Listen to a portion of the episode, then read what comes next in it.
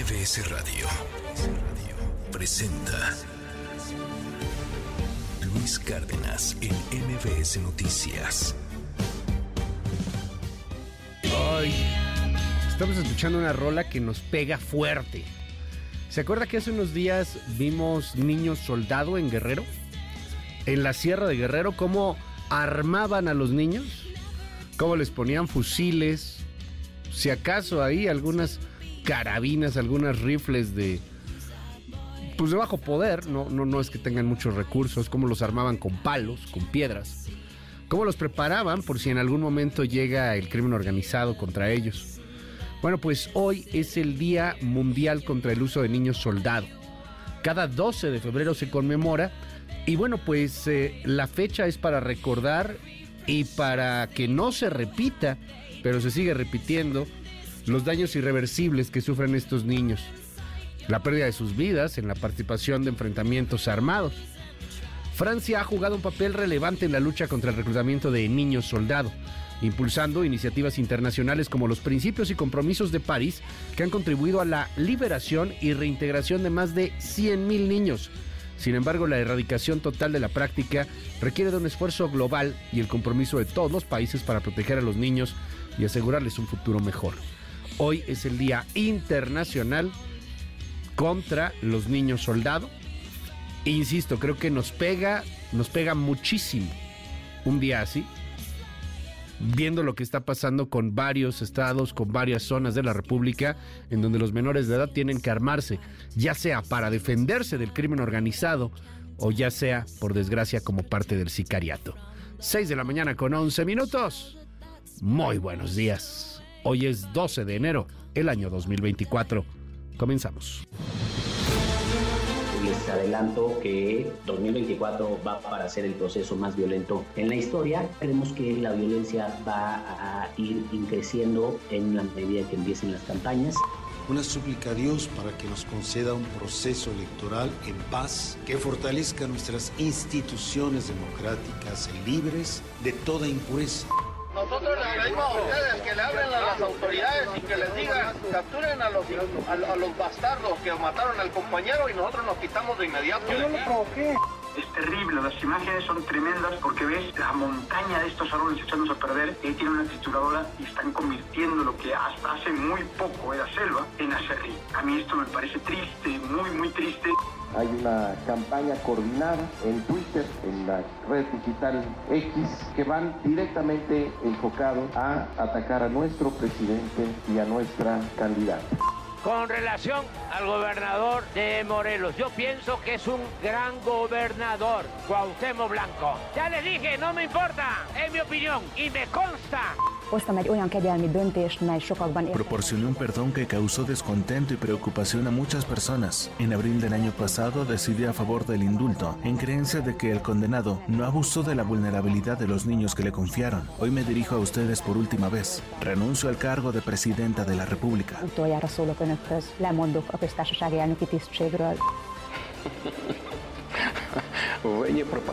En la guerra de la propaganda es muy difícil derrotar a Estados Unidos, porque Estados Unidos controla todos los medios de comunicación del mundo.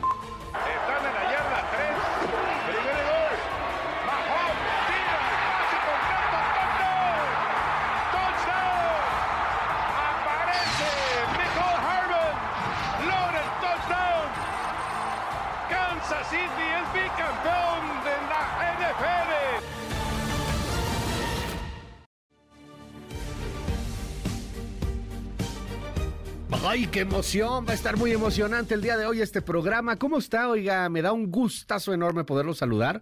Hoy tenemos harta, pero harta, pero articisísima información, así como confeti para aventar para arriba.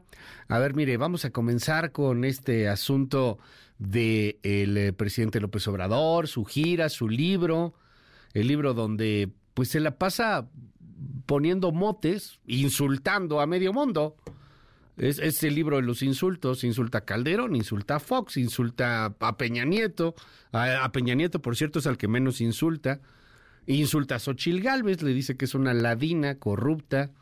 No, corrupta no le dice, que es una ladina y, alguna otra cosa hace por ahí, pero el adjetivo es ladina, corrupta no, no lo utiliza. A quien sí le da con todo, hasta pobre infeliz le dice, así tal cual, es a Calderón.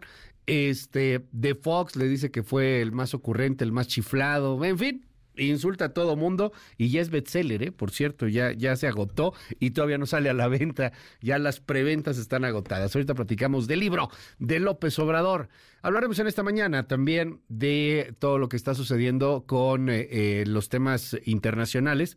Escuchábamos aquí dos audios muy interesantes. Uno es la presidenta de Hungría que ha renunciado al gobierno. Sí, la presidenta de Hungría renunció la, la, obligaron a renunciar después de que ella cubre a un tipo que estaba encubriendo a unos supuestos pedófilos en una red de pedofilia que se armó ahí en Hungría espantosa. Y, bueno, el, tema es un poquito complejo porque, a ver, ahí, va, esta, eh, la, presidenta de Hungría indulta al, este, al, al tipo este, y entonces la gente sale a la calle y protesta y, la obligan a renunciar ella muy cercana al partido de Víctor Orban, el ultraderechista Víctor Orban. Ahorita platicamos sobre ese tema. Y el otro audio que escuchábamos era Vladimir Putin en una entrevista que hace a Tucker Carlson, que es un super periodista de ex y de Fox y de la ultraderecha, que lo corrieron en Fox en algún momento, por eso se fue a ex ex de Elon Musk. ahí se puso bien interesante. Yo sé que aquí nos encanta vernos el ombligo y que no salimos luego de las cosas que tenemos aquí enfrente, pero esos dos temas en particular, vaya que están generando relevancia internacional. La entrevista, de la cual yo casi no he escuchado que se comente eh, aquí en México, pero que en Estados Unidos fue gran tema, en el mundo fue gran tema, la entrevista de las pocas que se han podido hacer a Vladimir Putin la hace Tucker Carlson. Y que muchos dicen es que eso no fue entrevista. Hágase de cuenta, Lord Molécula pero en güerito y con un frigo de millones de dólares y presupuesto, entrevistando a López Obrador. O sea, eso es lo que fue la entrevista de Tucker Carlson a Vladimir Putin. Ahorita la platicamos, tuvo buen, muy, muy divertido. Este, pues sí, ya, ya divertido ya que nos toca. Ay, 6 de la mañana con 18 minutos. ¿Cómo está, oiga? Yo me llamo Luis Cárdenas y tenemos hartas cosas que platicar el día de hoy, 12 de febrero, el año 2024. Ya es bestseller, se agota el libro Gracias, así se llama el libro de López Obrador. Gracias, gracias, a pesar de que aún no está a la venta. Suman 16 aspirantes a una candidatura asesinados hasta el momento. Estos son datos del laboratorio electoral. Piden obispos ofrecer la cuaresma para pedir por un proceso electoral en paz, máxime después de la muerte de candidatos y políticos. Este fin de semana mataron a otro integrante de la familia Monreal allá en Zacatecas. Ya van dos en una semana. Y por cierto, en la masacre en Salvatierra, allá en Guanajuato, caen dos presuntos autores materiales. Le tendré la información. En el marco de todas estas notas de violencia, hay una que llama la atención casi como una caricatura de paz. Y es que Javier Milei, el presidente de Argentina, está de visita en Europa. Estuvo en el Vaticano y ahí en el Vaticano se abrazó, saludó, sonrió con el Papa Francisco. El Papa Francisco, Jorge Mario Bergoglio, también argentino. Milei en algún momento dijo que era el enviado de Satán el representante del maligno en la tierra.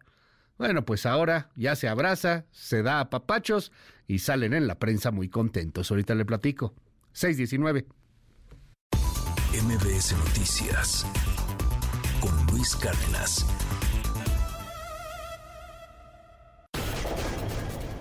Clima. MBS Noticias.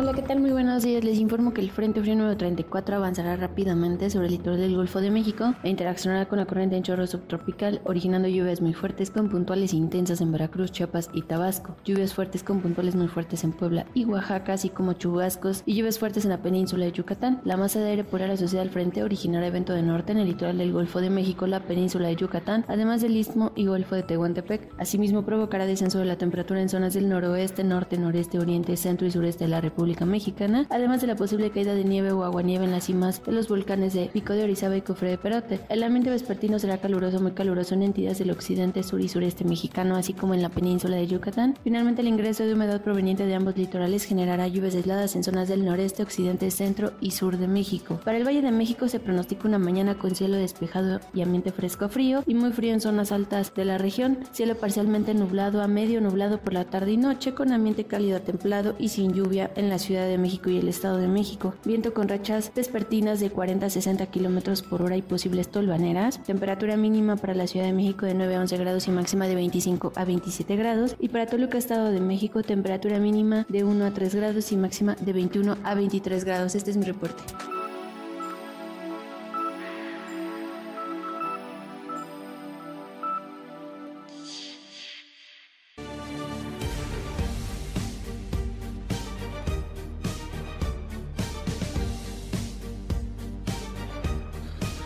Las 6 con 21 minutos. Gracias al Servicio Meteorológico Nacional por la información en torno al clima. Cuídese mucho. ¿Cómo va su día? ¿Cómo va su año? ¿Cómo va su semana? La semana está empezando, pero para algunos ya va muy bien y para otros ya va muy mal. Espero yo de corazón que vaya muy bien. Oiga, comenzamos con mucha información el día de, el día de hoy y es que sigue la huelga de Audi en Puebla. Esto no es de ninguna manera buena noticia los trabajadores han rechazado el aumento salarial que parecía podía tener un acuerdo, pero no, los trabajadores lo han bateado. Ofrecía Audi 7%, los trabajadores quieren 16%. Alberto Zamora, danos un adelanto. Luis, buenos días. El conflicto en la empresa Audi se mantiene estancado luego de que la mayoría de los trabajadores que estallaron la huelga el pasado 24 de enero votó a favor de mantener la paralización de las actividades tras rechazar la propuesta de un incremento de 7% global. Los detalles más adelante.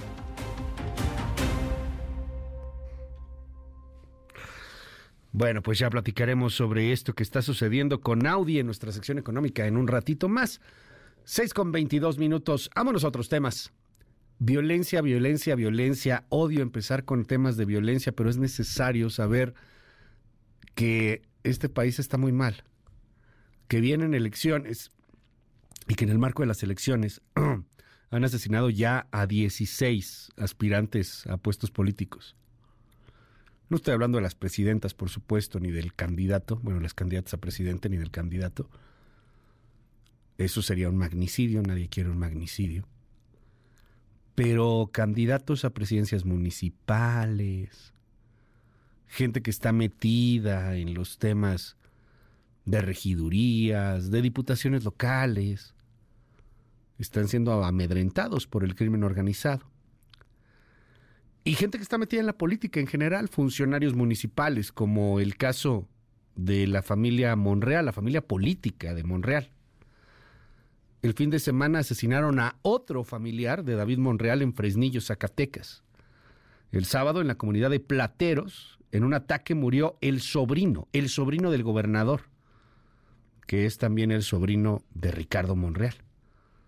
Jorge Monreal Martínez. Es el segundo hecho de sangre que ocurre en los últimos días allá en Zacatecas. El segundo homicidio político directamente vinculado a la familia Monreal en una semana. Mario Padilla, danos un adelanto. Buenos días, Luis. El sábado en la comunidad de Plateros, Fresnillo, Zacatecas, en un ataque armado murió un sobrino del gobernador David Monreal Ávila, Jorge Monreal Martínez. Es el segundo hecho de sangre relacionado con los Monreal Ávila en tres días la semana pasada. El primero, el miércoles, cuando atacaron y mataron al cuñado de Ricardo Monreal, Juan Pérez, y ahora a un sobrino. Además, es el segundo familiar directo que es víctima de un hecho delictivo. En el 2023, Pedro Ávila fue privado ilegalmente de su libertad. Los detalles más adelante. Pero no solamente en Zacatecas, en el Estado de México, en uno de los municipios más importantes, más fuertes electoralmente hablando, estoy, estoy señalando Ecatepec, por supuesto, fue asesinado Jair Martín Romero, y él quien era aspirante por una diputación federal. También su hermano John Martín, Juan Carlos Alarcón. ¿Qué tal Luis? ¿Cómo estás? Gracias, muy buenos días. Una víctima más en medio de este proceso electoral, ahora tocó a un aspirante a una diputación federal por Morena en Ecatepec. Los hechos ocurrieron este sábado. No solamente el aspirante fue asesinado, sino también su hermano. Se señala directamente a un grupo de sindicalistas denominado Usón que podrían ser responsables de este crimen dado que ya había recibido amenazas con anterioridad. Más adelante, Luis, los detalles de la información. Por si esto fuera poco, en Aguascalientes quemaron 12 vehículos. 12 vehículos incendiados de manera intencional en la zona oriente de Aguascalientes durante el sábado y los primeros minutos del domingo. Aguascalientes gobernado también por el Partido Acción Nacional. Aguascalientes que antes era la burbuja de la seguridad, muchas zonas, no, pues acá no pasa nada, todo tranquilo. Pues ¿qué cree? En Aguascalientes este fin de semana 12 vehículos quemados. Joaquín Martínez.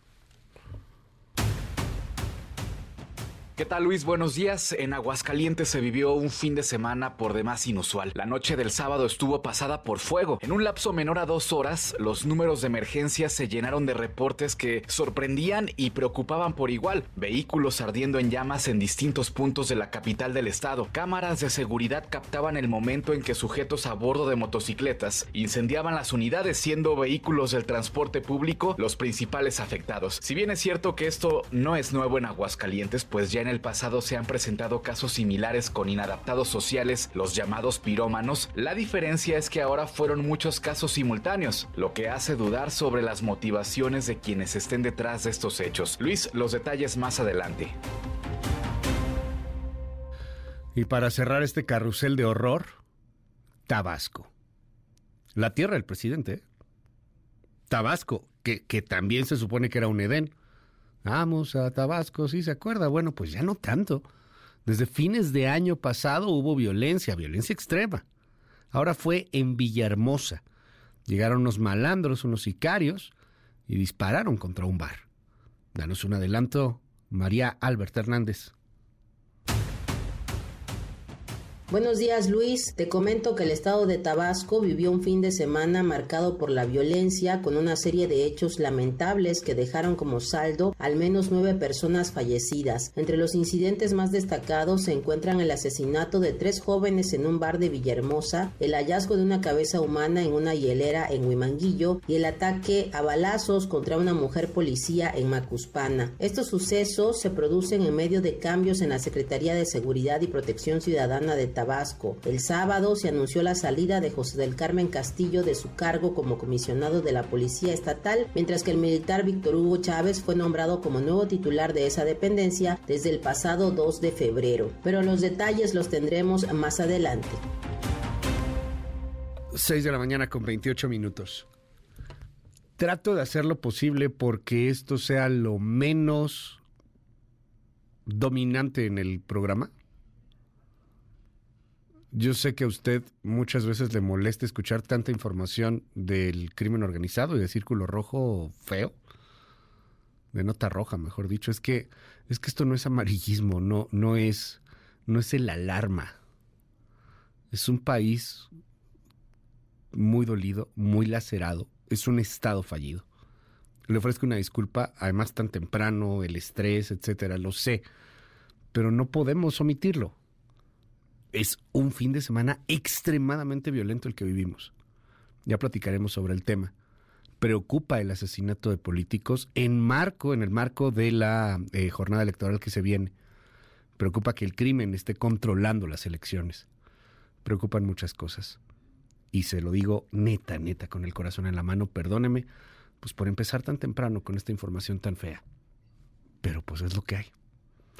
6 con 29. Vámonos a otras cosas. Eh, a ver, el 29 de febrero, o sea, de aquí a unos 16 eh, días, 17 días, se va a inaugurar la tercera etapa del tren Maya. Esto lo dice el presidente López Obrador.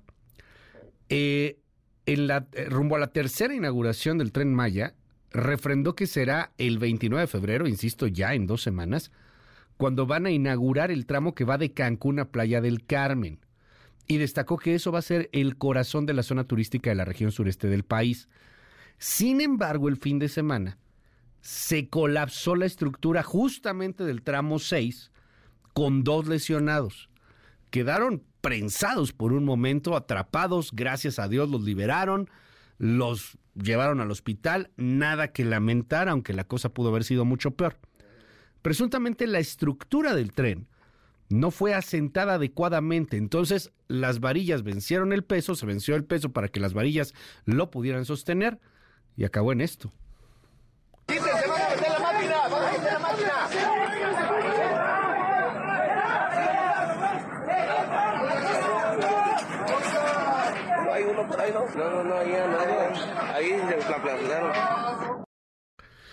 Y bueno, pues en el marco de los abusos de la autoridad, los activistas que han denunciado deforestación, ecocidio en el tren Maya, fueron molestados, amedrentados este fin de semana.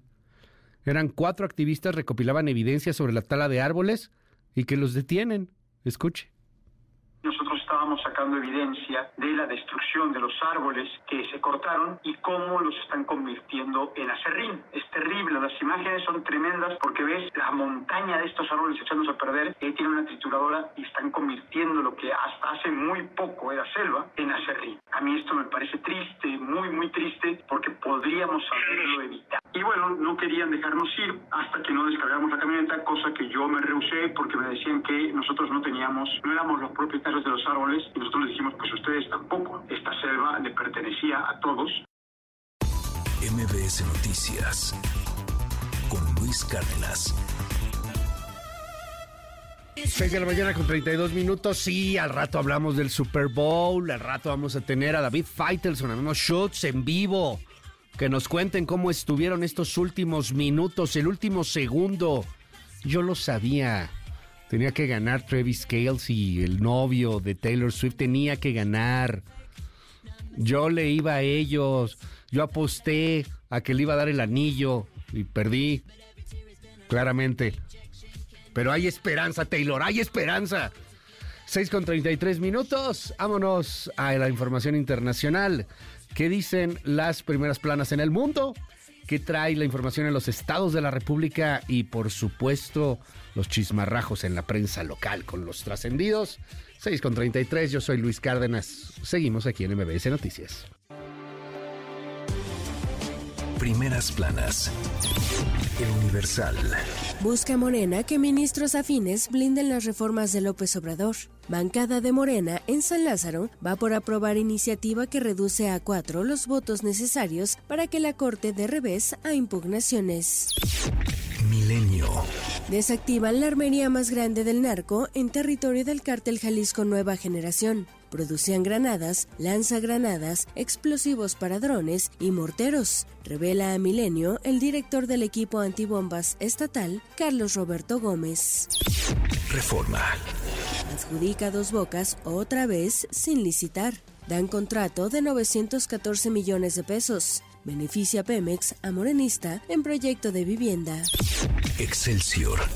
El INE entrega datos falsos vía transparencia. Falla rendición de cuentas. En una respuesta a una solicitud de información, el instituto proporcionó una lista sobre contratación de personal entre abril y agosto de 2023 con imprecisiones en un 85%.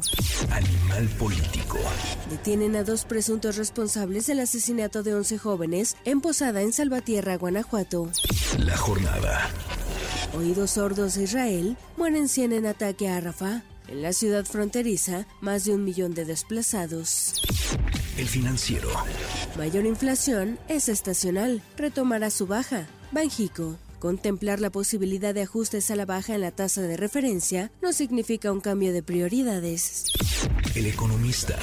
Exportaciones agroalimentarias en récord hilan 14 años en aumento. Crecieron casi 4% en el 2023, con 51.873 millones. Reporte Índigo. La propuesta menos austera. El presidente Andrés Manuel López Obrador propone extender la lista de delitos que ameritan prisión preventiva oficiosa, lo que sería un agregado a un decreto de 2019, cuando a la par de más ilícitos se incrementó el gasto en los penales. El sol de México. Ni 15.000 vigilantes frenan la violencia. Guerrero bajo fuego. El obispo de Chilapa y expertos advierten que la estrategia de seguridad no funciona. La prensa. La Choquiza, nueva mafia. Surge grupo criminal con presencia en municipios conurbados, relacionado con balaceras, asesinatos, extorsión y narco, coordinador de análisis criminal. La crónica. Se dispara 140% uso de menores para tráfico ilegal de migrantes. El Instituto Nacional de Migración identificó que de 2020 a 2022 los casos de niños, niñas y adolescentes polleritos forzados o mediante engaños pasaron de 830 a 1993. MBS Noticias con Luis Cárdenas.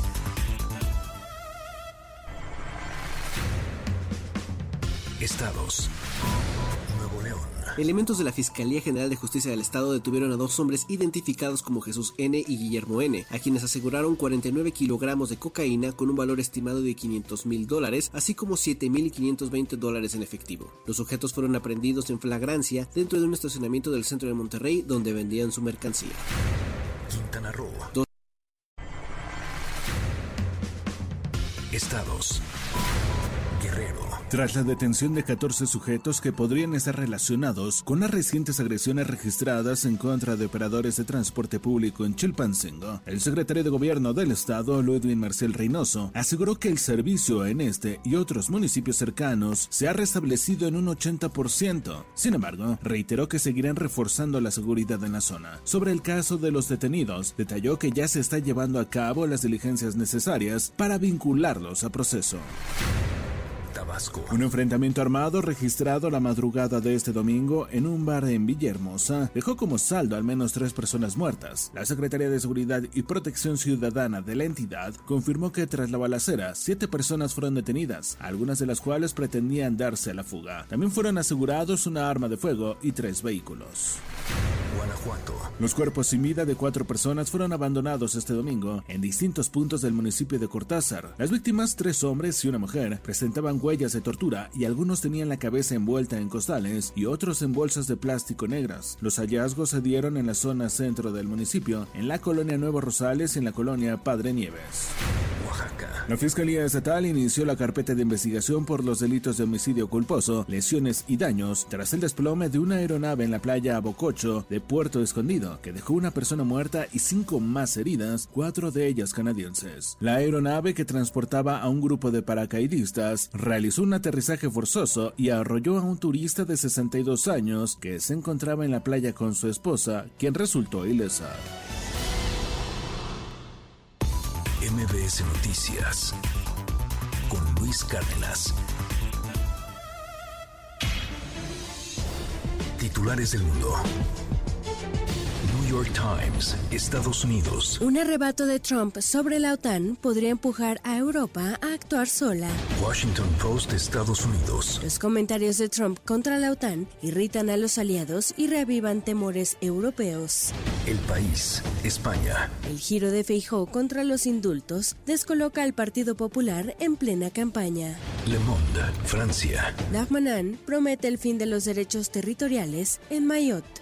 The Guardian, Reino Unido. Estudiantes extranjeros presionan para limpiar nombres por trampas en exámenes de inglés. Der Spiegel, Alemania. La crisis del mercado inmobiliario amenaza cada vez más a los bancos. Corriere della Sera, Italia. Polémica sobre el sistema de votación en el caso de San Remo. Gali con Israel, el adiós de Amadeo. Funcho de São Paulo, Brasil. La definición penal de la articulación golpista de Bolsonaro es controvertida. El Clarín, Argentina. Milei descartó un cogobierno con el PRO y apunta al Congreso. Al Jazeera, Medio Oriente. Israel mata a decenas de personas en ataques en Rafah y libera a dos cautivos. En un momento regresamos. Continúa con la información con Luis Cárdenas en MBS Noticias.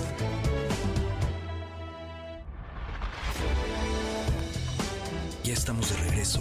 MBS Noticias con Luis Cárdenas. Continuamos. Trascendió en la prensa. Reforma, Templo Mayor. Amor con candidatura se paga. O como decían en la 4T, resulta que varios de los grupos paralelos que surgieron para apoyar y promocionar a Claudia Sheinbaum se andan jaloneando por conseguir una nominación a lo que sea. Tal es el caso del grupo Presidentas MX, que fue creado por Susana Cueto y que ha venido desmoronándose hasta convertirse en un lastre para Sheinbaum, que ya necesita deshacerse de varios porristas incómodos. En el caso de Cueto, resulta que ahora anda queriendo colocarse a una diputación local, pese a que su grupo se vino abajo e inclusive tiene una denuncia ante la Fiscalía por amenazas y violencia política de género. Y no las denunciaron sus adversarios, sino sus propias colaboradoras. Con esos apoyos, ¿para qué necesita Sheinbaum adversarios? Bajo reserva del Universal. En el Poder Ejecutivo no cesan en la lucha por tomar el control del Poder Judicial. El nuevo plan está en marcha, aunque requeriría de que Morena gane la elección. El oficialismo busca con una reforma que no requiere de mayoría calificada y que pueda aprobar en el Congreso con el apoyo de sus aliados, que solo cuatro y no ocho ministros, como se requiere hoy, tengan el poder de cambiar la Constitución. Hoy son necesarios 11 votos para anular reformas constitucionales. Actualmente el presidente cuenta con el voto de tres ministras y si Morena gana las próximas elecciones, la presidenta tendrá la posibilidad de proponer a la persona que suceda al ministro Luis María Aguilar, quien en noviembre concluyó su periodo de 15 años en la Suprema Corte de Justicia de la Nación. De este modo, si Morena aprueba en los próximos días su reforma y gana la elección presidencial en junio, a final de año podría la autollamada Cuarta Transformación lograr lo que todo el actual sexenio ambicionó el presidente, tener el control de la Corte. El segundo piso de la 4T, le dicen. Confidencial, el financiero. Pasan los días y las semanas y en Morena no más no hay consensos internos para definir la lista final de quienes irán como sus candidatos a la Cámara de Diputados. Luego de varias alertas falsas, se anunció que saldrían el pasado viernes, después que siempre no y que sería el sábado o el domingo. Y tampoco. Ayer, el dirigente nacional Mario Delgado argumentó que las listas ya están terminadas y falta definir suplentes. Reconoció que sí hay presión, nerviosismo, noticias falsas, desinformación y rumores, pero pidió confianza, pues estamos en tiempo. La fecha límite vence el 22 de febrero. Trascendió de milenio. Que en los elevadores de los tribunales federales de Avenida Revolución, edificio que también alberga la sede alterna de la Suprema Corte de Justicia de la Nación, se colocaron carteles que invitan a los trabajadores a sumarse a la marcha por nuestra democracia programada para el próximo 18 de febrero. En los pasillos judiciales cuentan que los carteles aparecieron la tarde del viernes, razón por la cual los magistrados consideran pedir el registro a las cámaras de seguridad, pues está prohibido a los empleados del Poder Judicial hacer proselitismo político dentro de su jornada laboral. De la razón. Ya merito arrancan las campañas, pero los trancazos entre las trincheras de la 4T y de la oposición ya están con todo, como hemos dado cuenta en este espacio. Y es que ahora fue el dirigente de Morena, Mario Delgado, el que acusó que hay una guerra sucia de la derecha a través de una campaña digital coordinada y sostenida para afectar e influenciar negativamente la conversación alrededor de la candidata Claudia Sheinbaum, el presidente López Obrador y la propia Cuarta Transformación. Invierten un millón de dólares a la semana en bots provenientes de más de 50 países, acusó, y no se quedó con las ganas de dar un raspón a la candidata Xochil Gálvez. ¿Qué dice Felipe Calderón desde España? ¿Le mandó saludos a García Luna? Ah, pero el vocero de la abanderada opositora Max Cortázar reviró fuerte. Me encantaría verte en una conferencia de prensa explicando cómo te volviste el rey del huachicol. Sabes que vas a perder y ya no sabes ni cómo justificarlo. Uf. Pepe Grillo de Crónica. No solo para Zacatecas es una época dolorosa, lo es para todo el país, aunque hay entidades como Guerrero, Morelos, Zacatecas y Guanajuato, donde los grupos de la delincuencia organizada se han ensañado con la población. Los asesinatos de dos integrantes de la familia Monreal tienen la notoriedad del apellido y del jefe político de ese clan, pero hay otras muchas bajas que pasan de largo y no generan la necesaria reflexión sobre cómo podemos salir de esta pesadilla. Aunque el presidente sigue en lo suyo de que la estrategia de seguridad funciona, no va a decir que fue un error en plena campaña electoral. El dato duro es que llegaron este fin de semana a Zacatecas más de mil soldados como refuerzos. De poco servirán si van a repartir abrazos extra. ¿Qué papel tendrá la violencia criminal en la campaña 2024? Por lo pronto, arranca con malos augurios. Rayuela de la jornada. En la célebre fotografía madrileña solo faltó Genaro García Luna. En un momento regresamos. Continúa con la información con Luis Cárdenas en MBS Noticias.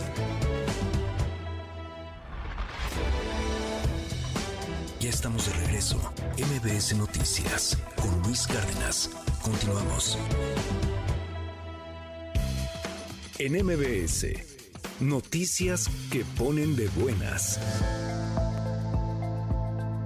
El gobierno de México recibió 4.530.600 dosis de la vacuna contra COVID-19 Abdala para reforzar la campaña nacional de vacunación invernal 2023-2024. Con las dosis que llegaron y desde el primer embarque del año que arribó al país el 26 de enero, México ha recibido 7.381.800 vacunas envasadas de Abdala. En el arribo, traslado y seguridad de las dosis participó personal de laboratorios de biológicos y reactivos de México, Centro Nacional para la Salud de la Infancia y la Adolescencia Adolescencia, COFEPRIS, así como la Secretaría de la Defensa Nacional.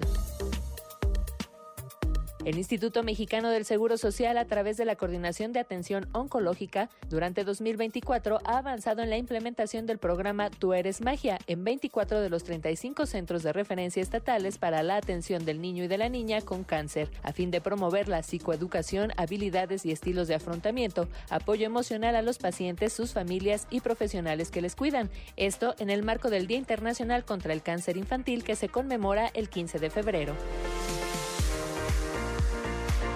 La Secretaría de Agricultura y Desarrollo Rural inició la entrega gratuita y directa de 27.912 toneladas de fertilizante gratuito a 59.098 productores de pequeña y mediana escala en Zacatecas. A través del Programa Nacional de Fertilizantes para el Bienestar, se apoyará a 18.510 mujeres y 40.588 hombres productores zacatecanos para cubrir una superficie de más de 116.000 hectáreas de cultivos estratégicos como el frijol, maíz y milpa. La entrega se realizará en los 35 centros de distribución Agricultura Segalmex habilitados en la entidad. Para MBS Noticias, Erika Flores.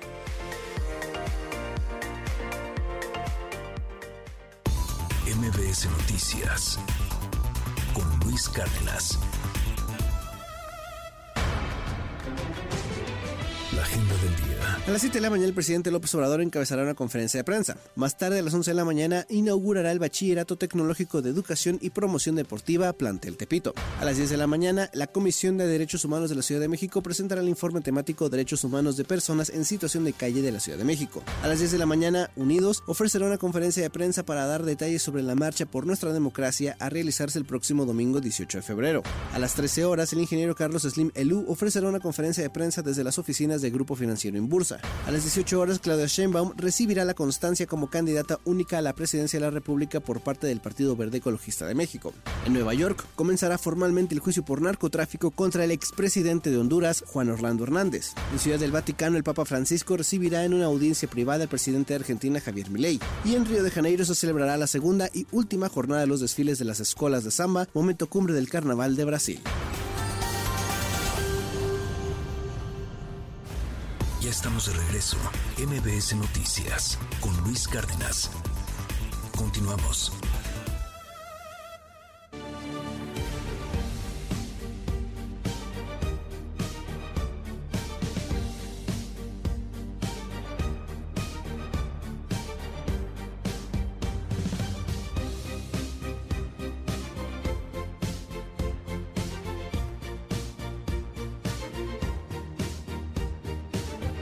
Las 7 de la mañana con un minuto. Muy, pero muy buenos días a toditita la República Mexicana. ¿Cómo está, oiga?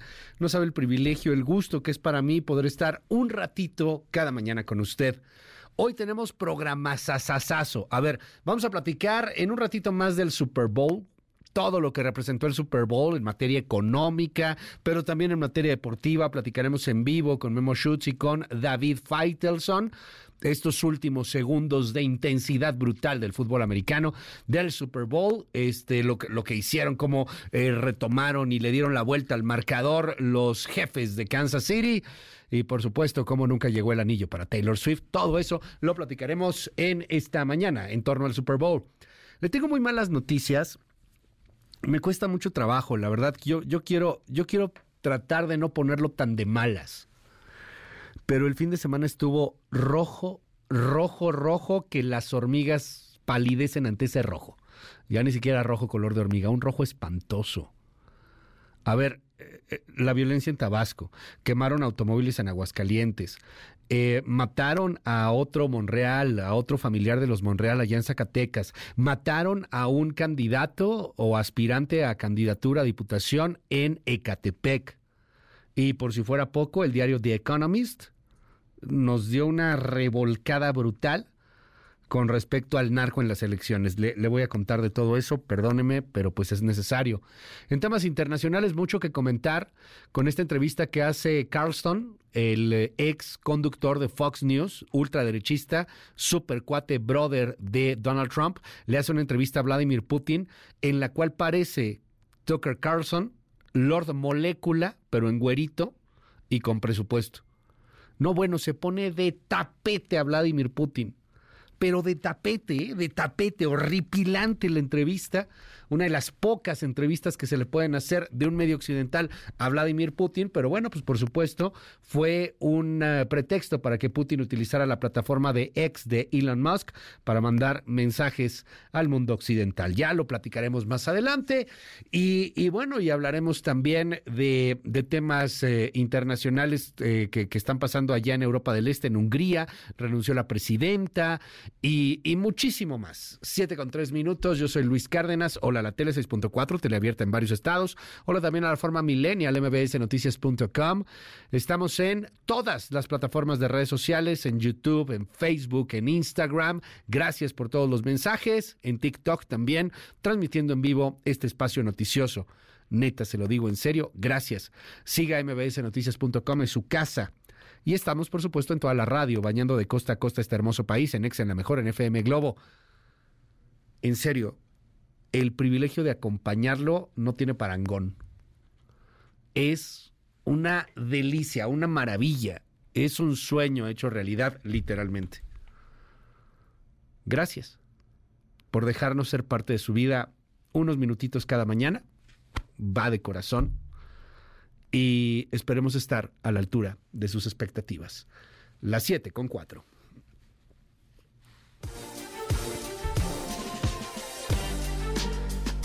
El día 12 de febrero, el año 2024, es lunes.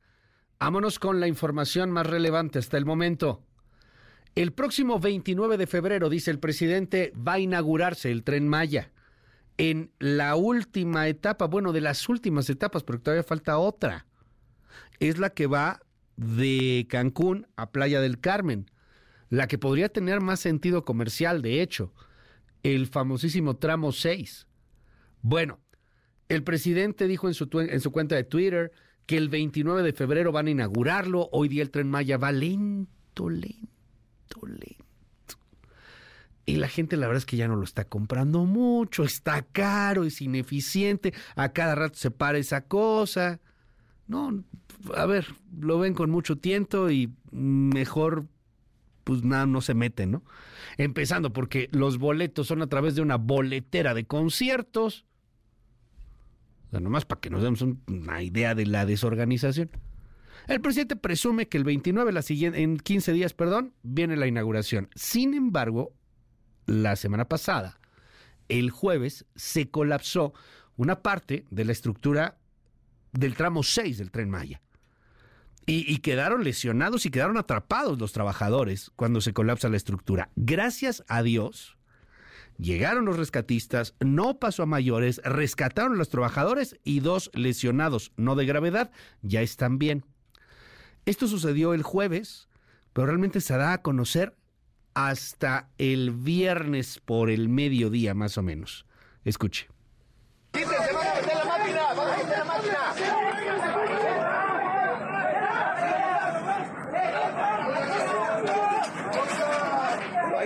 ¿No? No, no, no, ahí nadie. Ahí se También, por cierto, este fin de semana detuvieron amedrentaron las autoridades a activistas que estaban sacando información, sacando algunos videos, algunos testimonios de cómo hay una gran deforestación, este ecocidio que se ha venido denunciando por el tren Maya. Eh, más adelante le tengo detalles de, esto. No, no fueron a la cárcel, no pasó nada, pero sí los amedrentaron porque, bueno, pues no quieren tener ahí activistas que anden dando lata.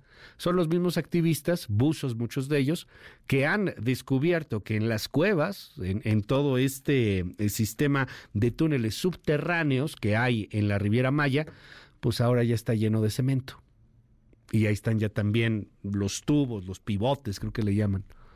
Está espantoso. Al rato le cuento esta denuncia que hacen los activistas porque pues, se dieron cuenta de cómo están convirtiendo muchos árboles en acerrín.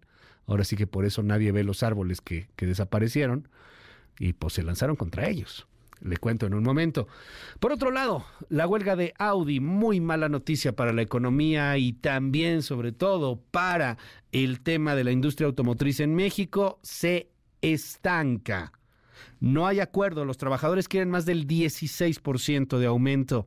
Audi, en algo pues sin precedentes, ha ofrecido 7%. No, no va. El México roto. A ver, me voy rápido porque son muchas noticias. Una, empiezo con eh, lo que sucedió en Zacatecas. En Fresnillo mataron a un sobrino de David y Ricardo Monreal.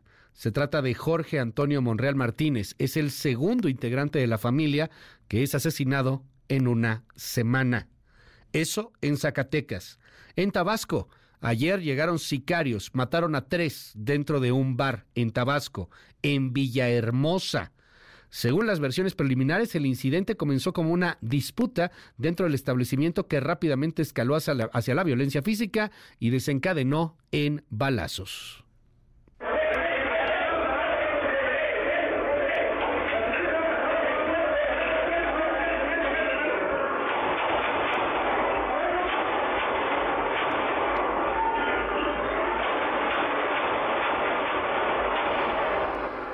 En Aguascalientes quemaron 12 vehículos este fin de semana. 12 vehículos al mismo tiempo. Hay ahí pues una sensación de, inseguridad y también una sensación de, de, qué mensaje están mandando. Aguascalientes era de alguna otra manera en varias zonas una especie de burbuja en torno a la violencia que ha azotado el país. ¿Qué pasó? Quién está quemando, por qué lo están quemando. Por ahí algunas personas en Aguascalientes quieren achacar esto a algunos loquitos, unos piromaníacos. Eh, eh, cómo no.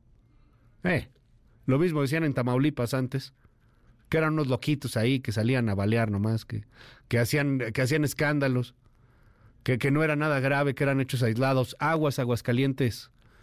Ojalá no acabe mal la cosa. Ojalá que no pero ahorita le cuento lo que pasó en Aguascalientes, 12 vehículos quemados. Y finalmente, en, en Ecatepec, en el Estado de México, mataron a Jair Martín Romero, aspirante a diputado federal de Morena, en Ecatepec. Con él sumarían ya 17 los aspirantes a algún puesto de elección popular que han sido asesinados rumbo a las elecciones del 2024. Oiga, y eh, la perlita internacional, ¿se acuerda de Javier Milei yéndose contra el Papa Francisco cuando era candidato presidencial? Javier Milei, el hoy presidente de Argentina, que decía que él era el Papa representante del maligno en la tierra. A ver, recuerde. ¿Puedo dejar de preguntarte si no es mucho lo del Papa? No, no. El Papa, sí, lo voy a decir de frente, es el representante del maligno en la tierra ocupando el trono de la casa de Dios. Vos sabías que el Papa impulsa el comunismo con todos los desastres que causó y eso va contra las propias sagradas escrituras. Bueno, pues mi ley está en donde cree, en el Vaticano. Antier se reunió ahí con el pontífice, estuvo en la, misa, se acercó el Papa y él, se abrazaron, la fotografía, la sonrisa. El Papa es argentino, Jorge Mario Bergoglio es argentino, Javier Milei, el presidente de Argentina, de ultraderecha, el Papa es de izquierda, a veces hay quien dice que hasta de ultraizquierda. Bueno, pues hoy van a tener una reunión privada, una audiencia privada. Y eh, bueno, pues van a haber ahí información importante. Milei va a ser recibido este lunes en audiencia privada y luego por el presidente Sergio Mattarella allá en Italia y la primera ministra con la cual se va a llevar, pero de pocas pulgas es la primera ministra Giorgia Meloni. Ella es ultraderechista. De hecho, fascista, un tanto pro Mussolini, la, han señalado, y seguramente va a tener muchas, muchas coincidencias con Javier Milei. 7 con 12. MBS Noticias con Luis Cárdenas.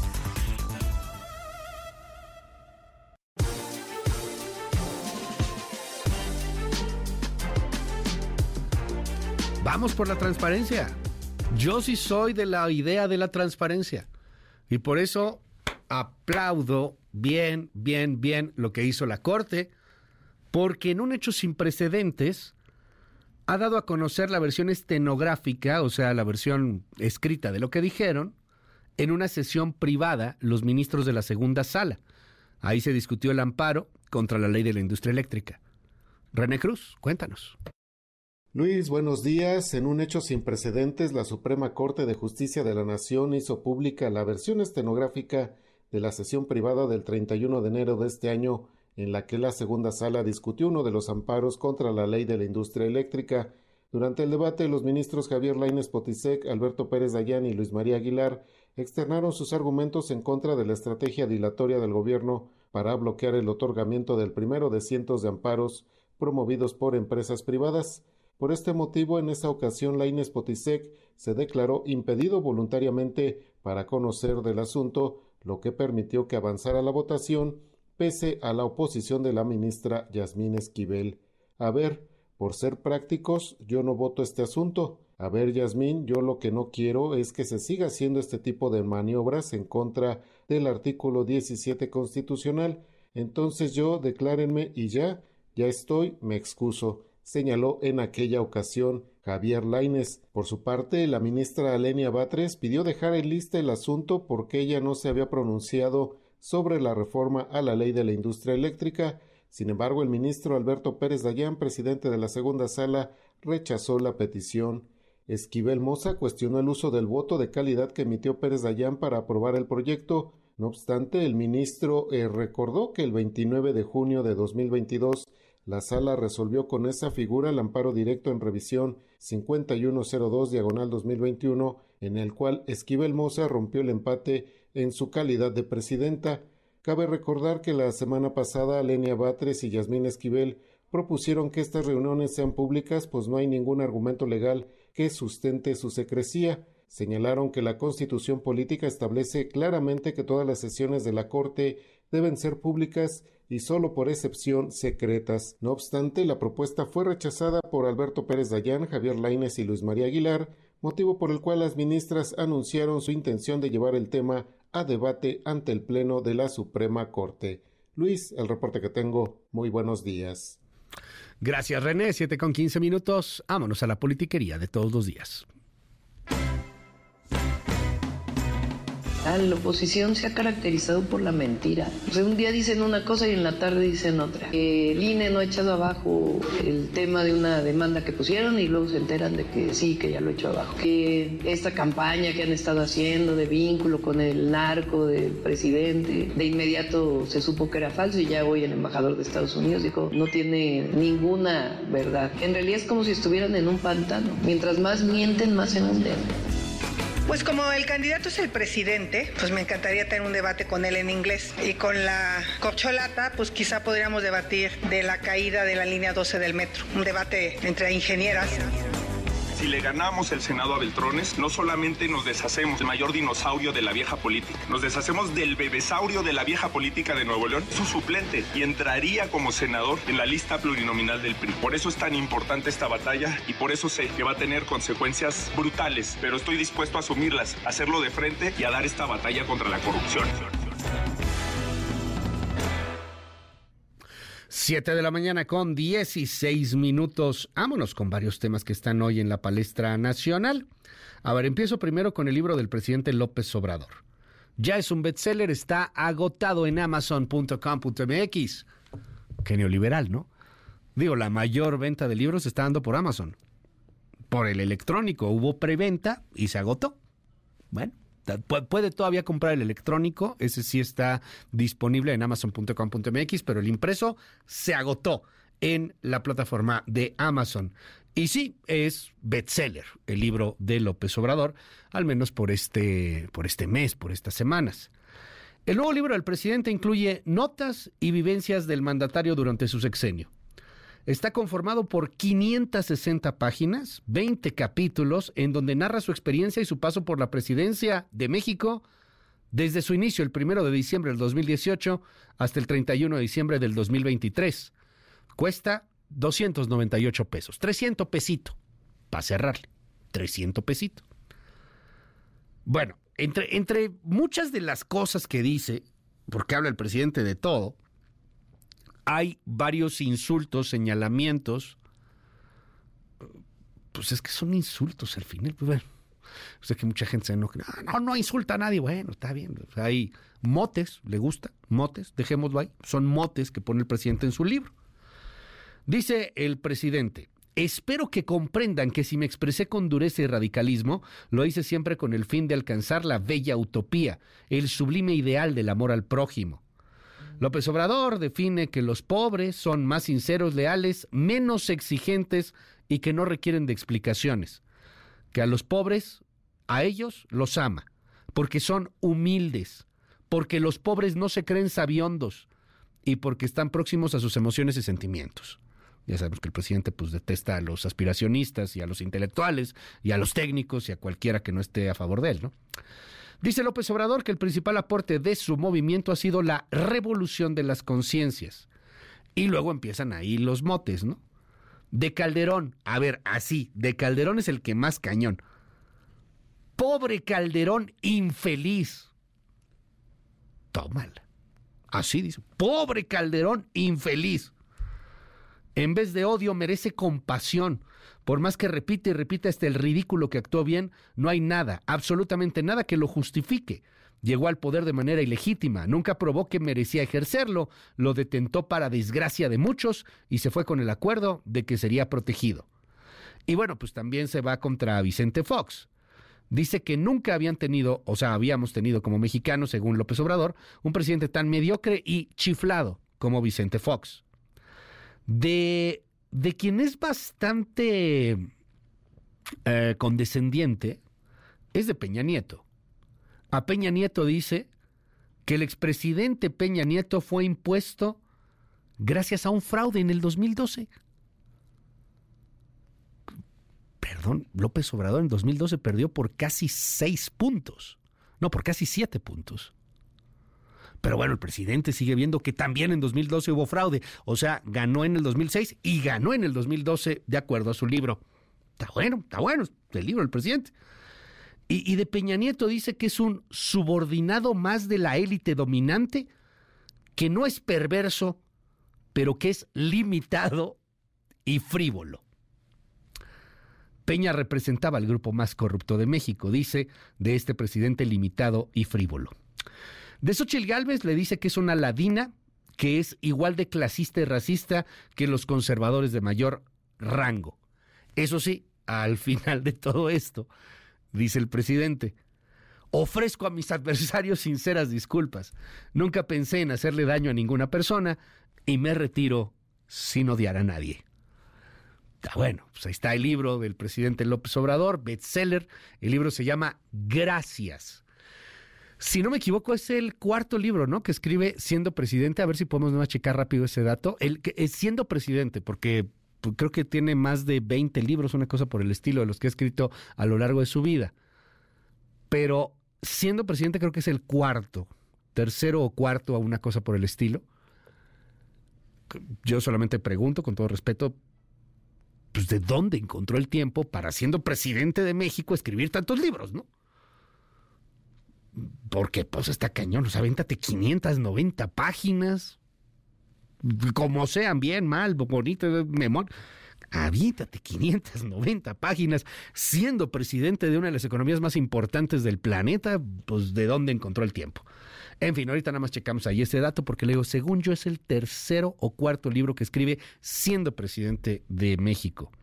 De, el tercero, es el tercero. Es el tercer libro que escribe como presidente. Insisto, antes tenía muchos, pero como presidente es el tercer libro. O sea, ¿de dónde agarras tiempo para escribir tres libros? siendo presidente de un país como este. Está bueno. Por otro lado, eh, a principios de febrero, o sea, hace unos días, circuló un video de Pedro Ferriz de Con en TikTok y en las redes sociales. Ahí Pedro Ferriz de Con denunciaba que la 4T quiere eliminar la propiedad privada. Este es parte del fragmento del video en TikTok en donde Pedro Ferriz, dirigiéndose a un público pues de, extremo odio al presidente López Obrador, existe ese público y, y, es importante, particularmente en redes sociales, y dice Pedro Ferriz, la 4T quiere destruir la propiedad privada. Escuche.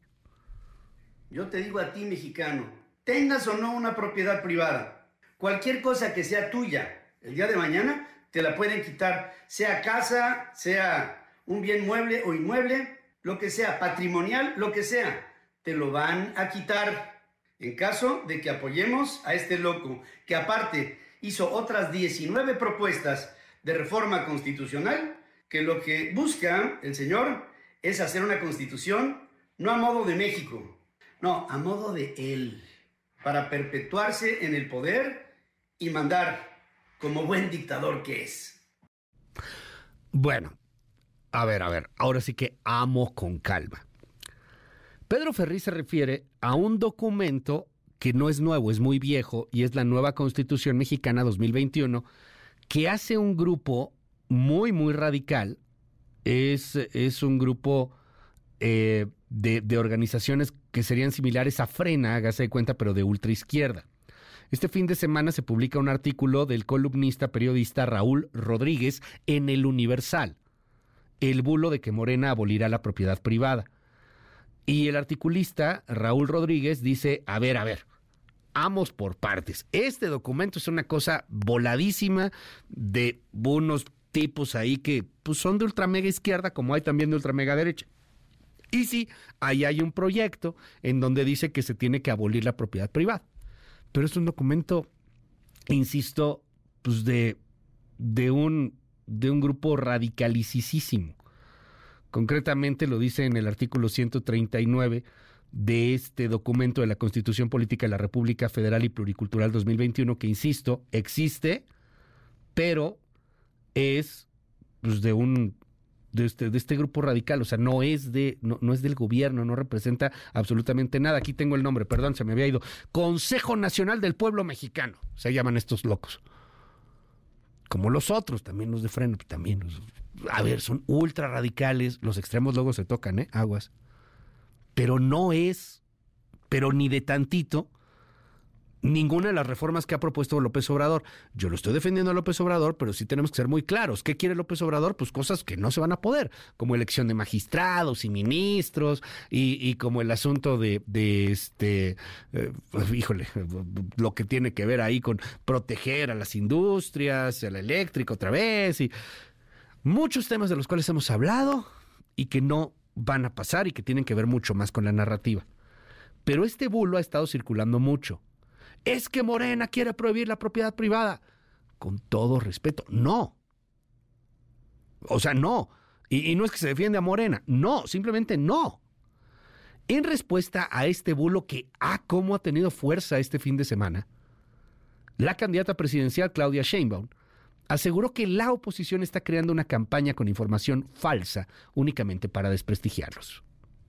Ah, bueno, ahora traen una campaña falsa de que se va a quitar la propiedad privada. O sea, entonces, vamos a ver que se discuta quién sirve el poder actual judicial, el poder judicial actual. ¿A quién, a quién está sirviendo? ¿Hay justicia para el pueblo, para el que menos tiene?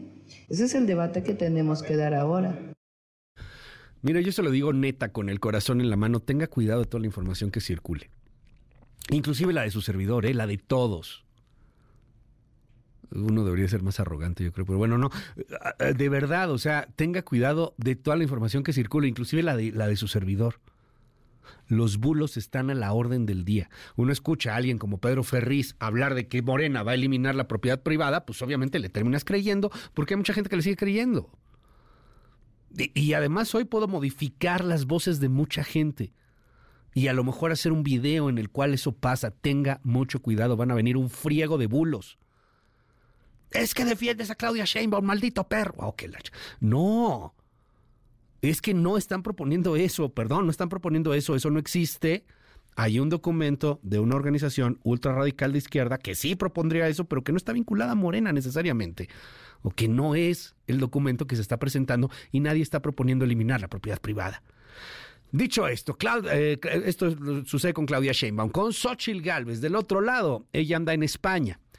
Eh, se sacó una foto con Felipe Calderón, por cierto, y allá en España, eh, bueno, pues ha estado hablando en tertulias con la comunidad española de la importancia que tienen para México a tener reunión con mexicanos para que se den de alta y puedan participar en la elección del 2 de junio. Hay una buena cantidad de mexicanos residiendo aquí en España. Y por otro lado, pues estrechar lazos con el gobierno de España y la oposición también, así como con los empresarios y poder dialogar sobre nuestro país. La idea es reunirnos con políticos de los dos partidos. En eso está trabajando Ildefonso para precisar con quién tenemos la reunión. Tendremos una reunión con el grupo por la Libertad de Vargallosa y prácticamente nos regresamos a México el martes. Porque es la entrada a la Comunidad Económica Europea. Me hubiera encantado visitar más países de la Comunidad Económica Europea. No hay tiempo ya para hacerlo y por lo menos una visita de un par de días a España si sea necesario. Al final de cuentas compartimos idioma, cultura, hay demasiadas inversiones de los españoles en México, hay que dar certeza jurídica y bueno, me encanta, me encanta estar aquí. MBS Noticias con Luis Cárdenas.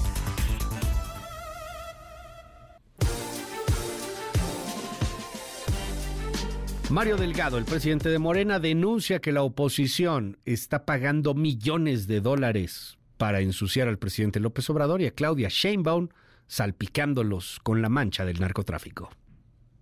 Hay una campaña coordinada en Twitter, en la red digital X, que van directamente enfocados a atacar a nuestro presidente y a nuestra candidata. Y lo que nos sorprende es la creciente inversión que están haciendo en estas campañas negras digitales y cómo la están orquestando ya desde distintos países, pensando ellos que no los vamos a detectar, pero tienen actividad ya en 50 países. Esto cuesta dinero y la estimación que tenemos es que están invirtiendo ya un millón de dólares a la semana en financiar estas cuentas falsas, en financiar esta guerra sucia para tratar de afectarnos. Esa es la inversión que se estima a partir de la actividad que hay en las redes, porque por supuesto que no son voluntarios. Esto lo tienen que pagar. Y aquí es la pregunta, ¿quién está invirtiendo este dinero para tratar de afectarnos?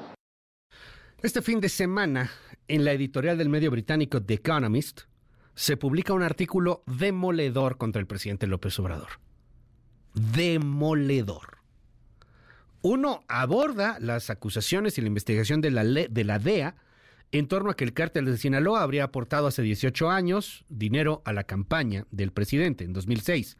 Aunque dice el mismo diario, no hay pruebas, pero la investigación existió. Pero luego The Economist destaca los ejemplos en donde cuestiona la relación de López Obrador con la corrupción.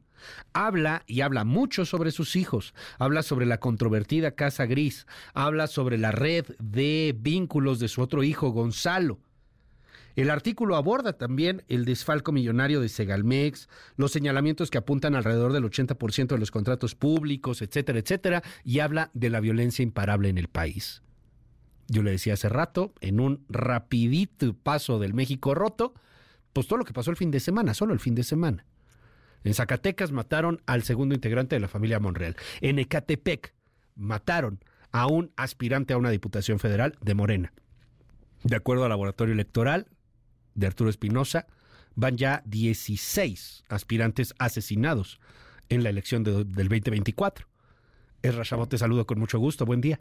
Hola, ¿qué tal Luis? Buen día, buen día al auditorio. Pues sí, más allá de acusaciones que tendrían que probarse eh, y que el tema de crimen organizado estaría presente en las campañas, eh, pues tratando de enlodar a uno o a otro, hay una realidad que es palpable y que es que una parte ya importante del territorio nacional, pues está copada, está ocupada por el propio crimen organizado. Un crimen organizado, Luis, que de una u otra manera va a jugar en la elección.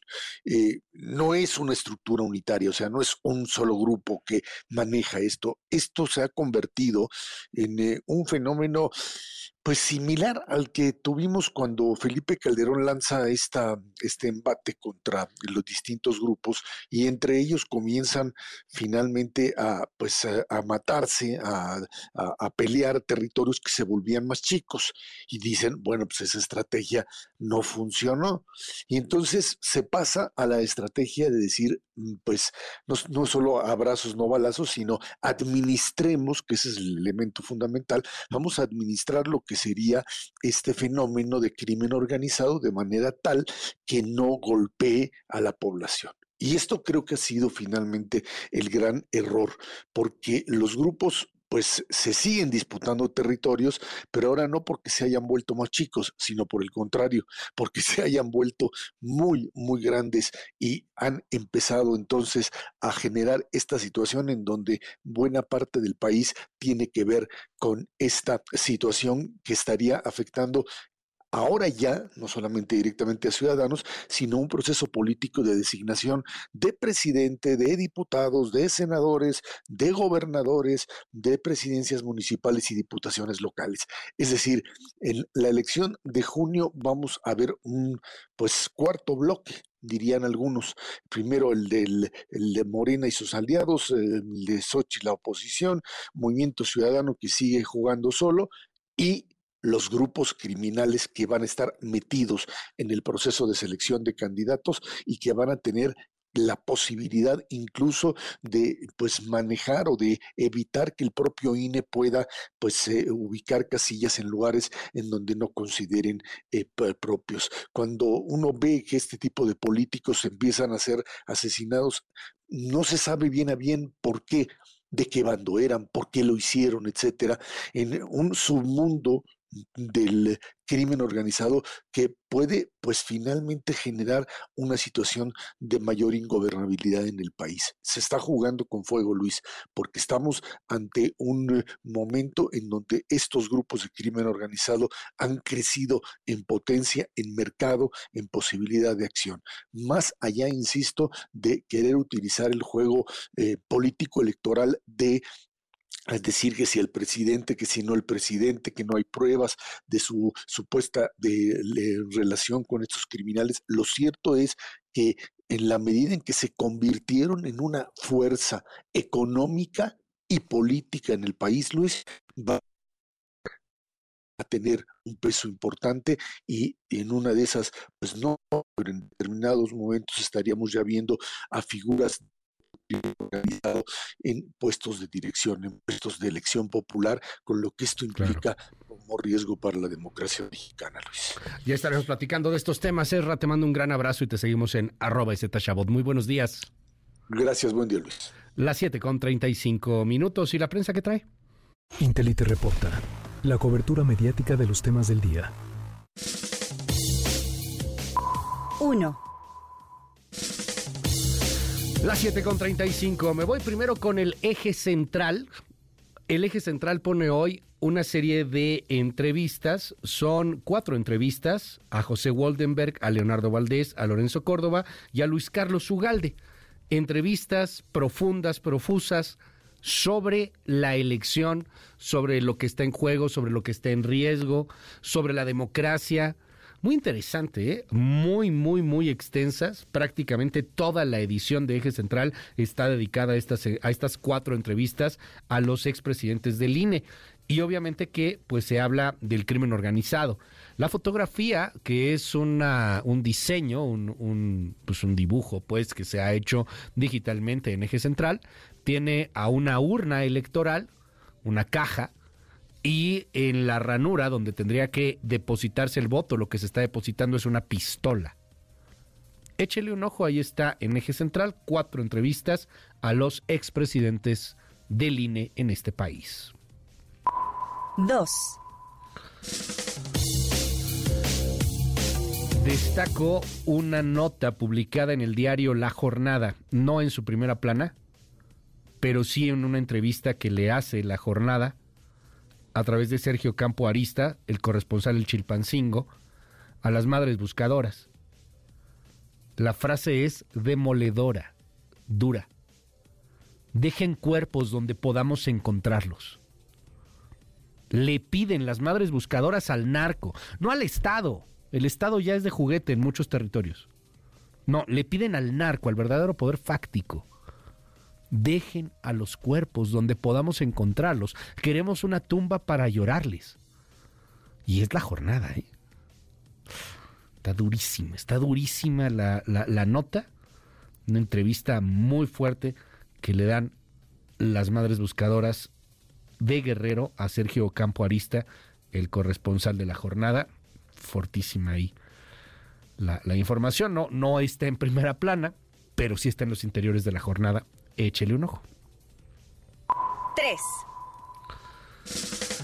El economista renuncian en un año 50 mil transportistas. Usted lo escuchó también aquí en MBS Noticias cuando platicamos del conflicto de los transportistas. Decían hay un déficit de 50 mil transportistas. Son justamente de los cuales da cuenta hoy el economista. ¿Por qué se fueron los transportistas?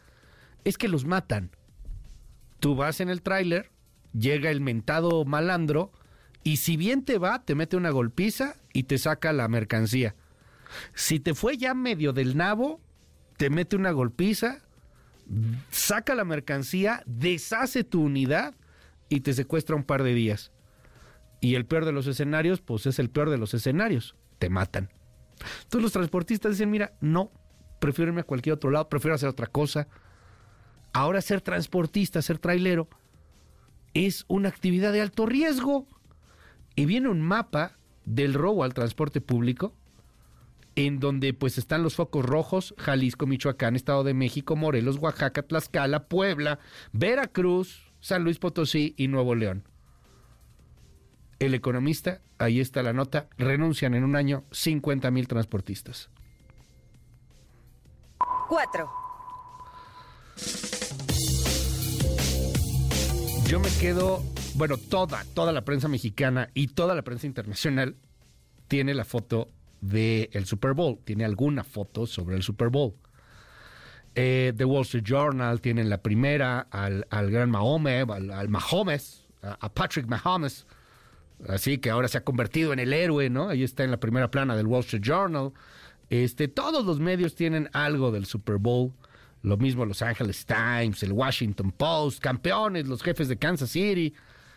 Pero hay una foto con la que yo me quiero quedar y me quedo con la prensa mexicana, ¿no? Pero también la misma foto está en otros medios gringos y, e internacionales.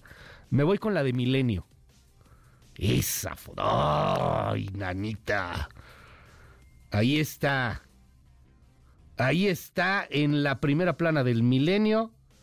Travis Kelsey. Todo héroe porque ganó el Super Bowl. Abrazando. Y a unos centímetros del beso a Taylor Swift, que va con su vestido, este, bueno, una, una blusa negra. Ahí está, es una fotografía. Eh, yo me quedo con esa foto, con el Taylor Bowl. Ahorita platicamos del tema con David Feitelson después de la pausa. 7 con 40. Regreso con este asunto, justamente. 7 con 40 minutos. Regresamos con este asunto del Super Bowl. Vamos a platicar de lo deportivo, pero también de lo económico. Más de 23 mil millones de dólares estuvieron en juego en apuestas. La derrama económica brutal, casi, casi mil millones de dólares de derrama económica. Platicamos después de la pausa sobre el Super Bowl. 7 con 41. Intelite reporta. La cobertura mediática de los temas del día. Ya valió.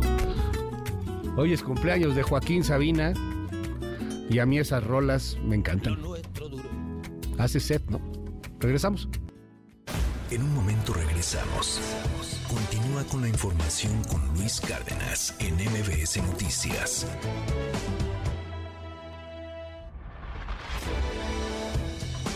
Ya estamos de regreso. MBS Noticias con Luis Cárdenas. Continuamos. MBS Deportes con David Faitelson.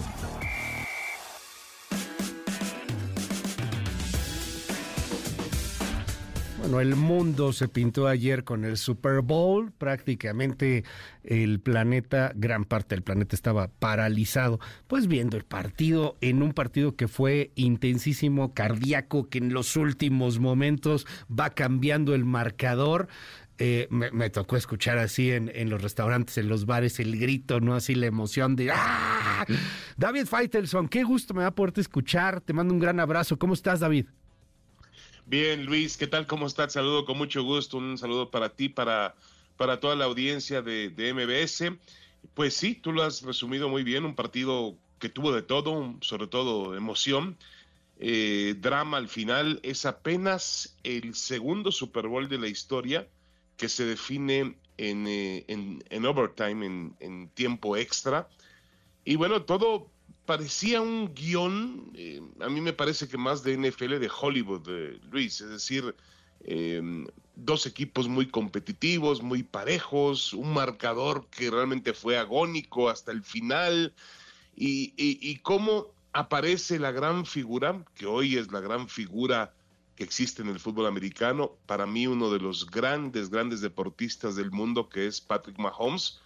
Le dieron, la, le dieron el balón en la última oportunidad, era un eh, todo o nada, y él fue capaz de, de conducir a su equipo a ganar el tercer Super Bowl en los últimos cinco años. Es la cuarta o fue la cuarta aparición de Kansas City en los últimos cinco años también y es el primer equipo en 19 años que logra un bicampeonato. Es decir, estamos hablando, Luis, indudablemente de un equipo de, un equipo de dinastía, un equipo de época, un equipo realmente mm, me parece a mí muy compacto, un gran, gran trabajo de Mahomes, pero atrás de Mahomes hay otros jugadores eh, que realmente tienen además un poder mental para generalmente regresar de situaciones muy, muy complicadas. Obviamente, Em, el, momento clave fue el último cuarto, el, quinto, el quinto cuarto, el, tiempo, el overtime que le llaman en Estados Unidos. Las reglas cambiaron un poco. Antiguamente, Luis, el equipo que anotaba primero en el overtime, el juego se terminaba. Pero eso era injusto porque el que tenía el balón, el que recibía la patada, tenía la primera serie ofensiva, pues generalmente sacaba esa ventaja, prácticamente el volado. La NFL lo cambió, me parece que lo cambió bien y en este caso eh, los dos equipos tienen oportunidad en tiempo extra de buscar la, anotación.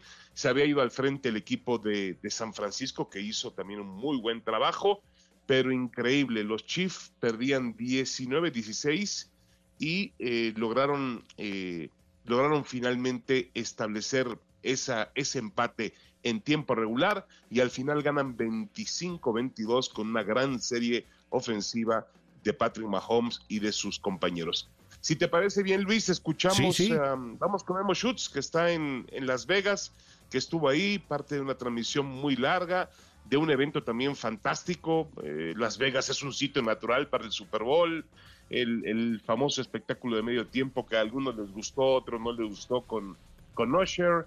Eh, y bueno, al final obviamente también la presencia de Taylor Swift y de Travis Kelsey, que tenían una historia por aparte, una historia, insisto, de Hollywood, donde la estrella actual del pop termina eh, besando al jugador importante. Ah, qué foto, David, qué foto. Es un poema esa fotografía, ver ahí a Travis Kelsey con, con Taylor Swift y, te estuve escuchando en todas estas transmisiones, todo esto que, que nos veniste narrando a lo largo de la semana, lo que representa Taylor Swift para el Super Bowl, para la elección estadounidense, para todo, ¿no? Cómo llegó, ahora sí que de pisa y corre en Tokio y, llegó justo a tiempo para, para la edición. Te soy franco, David Feitelson, yo perdí. Yo, yo aposté a que le iba a dar el anillo a Travis Kelsey ahí en el medio tiempo o algo. Ni modo. El único, el único anillo que le faltó a los Kansas City Chiefs fue el anillo para dárselo a, para dárselo a Taylor Swift, pero bueno, es increíble cómo es increíble cómo Luis ella se fue uniendo al producto de la NFL y cómo terminó siendo fundamental para la generación, obviamente, de expectativa para ser parte de la historia del equipo campeón. Es decir, ella no jugó ni un minuto, pero estuvo ahí y, y, fue tan visual como lo fue Patrick Mahomes o tan mediático como lo fue su propio compañero Travis Kelsey, ¿no? Su, su, su, su pareja. Vamos con Memo Schutz, vamos con Memo Schutz que tiene un reporte en el lugar de los hechos de lo que fue el gran, gran Super Bowl número 58. Adelante, Memo. ¿Cómo estás, querido David? Fuerte abrazo también eh, para Luis, como siempre, un privilegio poderlos acompañar y más ahora en lo que ya es el cierre de esta gran cobertura que tuvimos eh, del Super Bowl 58. Las Vegas por primera vez, la casa de un Super Domingo y en qué escenario el estadio Allegiant, donde Kansas City en tiempo extra, tan solo el segundo partido en la historia de los Superdomingos que alcanza estas instancias, los eh, jefes de Kansas City derrotaron 25 a 22 a los 49 de San Francisco. De hecho, nos quedamos a una jugada de que hubiera un doble tiempo extra, pero para Kansas City, pues simplemente reafirmar que es la nueva dinastía de los deportes profesionales. Es la quinta escuadra en la historia de la liga que ganan tres títulos de Super Bowl en cinco años. Novena escuadra también en eh, conseguir un bicampeonato y primera desde los Patriotas de Nueva Inglaterra en el inicio del eh, nuevo milenio. Y para Patrick Mahomes, pues sigue escribiendo un currículum impresionante. Tercera vez que gana el título eh, de MVP en, una, en un Super Domingo. Y bueno, también ya a los 28 años de edad ha empatado a Tom Brady. A Tom Brady con eh, los mismos números eh, del que fuera mariscal de campo de los Patriotas y de los Bucaneros de Tampa Bay en su sexta campaña. Sí, con 28 años de edad podríamos inclusive hacer una, un comparativo de que Mahomes supera a Tom Brady. Sí, obviamente le, le falta todavía mucho camino por recorrer para eh, tratar de empatar los siete títulos eh, de Tom eh, Brady, pero lo que es un hecho es que Patrick Mahomes es un fuera de serie. Así que gran partido el que se vivió en Las Vegas. El medio tiempo, no sé ustedes, pero para mí lo más, lo más importante del medio tiempo fue cuando terminó Usher. Usher para mí, con todo y la participación de Alicia Keys, dejó, dejó a deber. él había prometido que iba a ser más espectacular que Michael Jackson y que, que iba a ser el, el más memorable. Pues para mí no fue nada memorable. Pero bueno, así las cosas en el Super Bowl desde Las Vegas. Les mando un fuerte abrazo. Ya vamos a tomar un avión y pues estaremos ya de regreso con ustedes con eh, todo lo que vaya a pasar en el mundo deportivo en MBC Deportes. Abrazote. Gracias, es Memo Schutz. Y, bueno, David, se va a poner bien interesante el, el tema del, del, debate, me imagino, a las 3 de la tarde. Yo leía este fin de semana esta comparación antes, de, antes del juego, obviamente, entre Patrick Mahomes y Tom Bradley. Y, y bueno, pues el asunto de, de, cómo el mismo Patrick Mahomes ha dicho, oye, no, espérame, todavía no es momento de que me comparen, yo me quiero concentrar, falta mucho, eh, pero hoy la prensa internacional pues está volcada en ello, ¿no? El héroe deportivo que se ha vuelto Patrick, Patrick Mahomes. Totalmente de acuerdo contigo, eh, Luis. Será obviamente un tema muy interesante en las siguientes horas. Sabes que las, las nuevas generaciones pues tienen mucha prisa. Enseguida ayer había quien decía el mejor Super Bowl de la historia. Todo tiene que ser lo mejor siempre, ¿no? Exactamente, el mejor quarterback de todos los tiempos. A ver, tranquilos, tranquilos, sí lo ha hecho eh, eh, es además un, jugador muy joven, Patrick Mahomes, le queda muchísimo tiempo por delante. Eh, ya empiezan las comparaciones con Tom Brady, con, con Joe Montana, con otras grandes figuras del juego. yo creo que lo que define a Mahomes ayer realmente en ese, para terminar Luis, en ese, en ese quinto cuarto en tiempo extra hay una jugada clave que no fue anotación. Estaba en cuarta yarda y una por avanzar, una por avanzar. Si era detenido, en ese momento se terminaba el Super Bowl y San Francisco era el campeón. Él tomó el balón, hizo una finta, giró a la derecha y dijo voy a correr y voy a mantener con vida a mi equipo y logró regresar de manera fantástica para ganar el Super Bowl. Un super atleta, pero vamos, vamos con calma. Oye, y, uno de los temas también que, que me llamó mucho la atención, pues el papelón que también hace Travis Kelsey, ¿no? O sea, porque eh, veo que empuja a este Andy Reid, el entrenador de, de, los Chiefs, o sea, todo acá machote, enojado. Oh, eh, si representas ahí, o sea, Taylor Swift está a un lado, ¿qué, qué, papelón, hombre? Yo creo que era la, frustra la frustración que sentía él en esa primera Eh, el, primer, el primer cuarto fue de cero para el equipo de Kansas City. La defensiva de los 49 no le permitía hacer absolutamente nada. No se justifica que vaya a golpear un tipo de 65 pues años como Andy Reid, que ha hecho un trabajo excepcional, se ha puesto entre los mejores coach en la historia de la NFL y además tiene una historia particular entre ellos. Reid logró, fíjate que no, Travis Kelsey en sus días de colegial era un chico con problemas de drogas, con problemas eh, de, y, Andy Reid lo, Andy Reid logró rescatarlo de esa situación.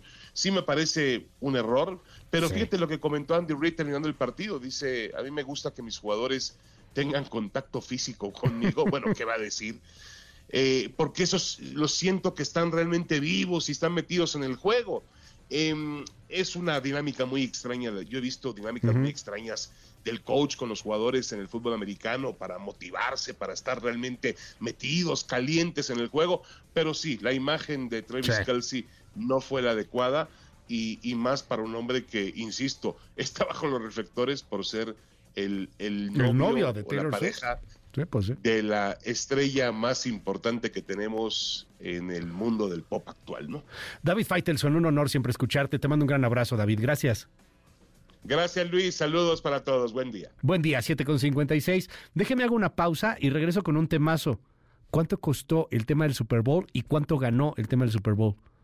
Lo, lo que cuesta un spot en el Super Bowl, los 8 millones de dólares, ¿no? Anda por ahí.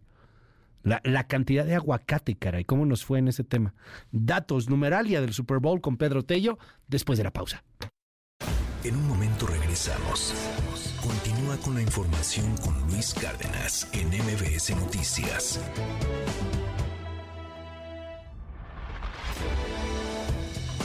Ya estamos de regreso. MBS Noticias con Luis Cárdenas. Continuamos.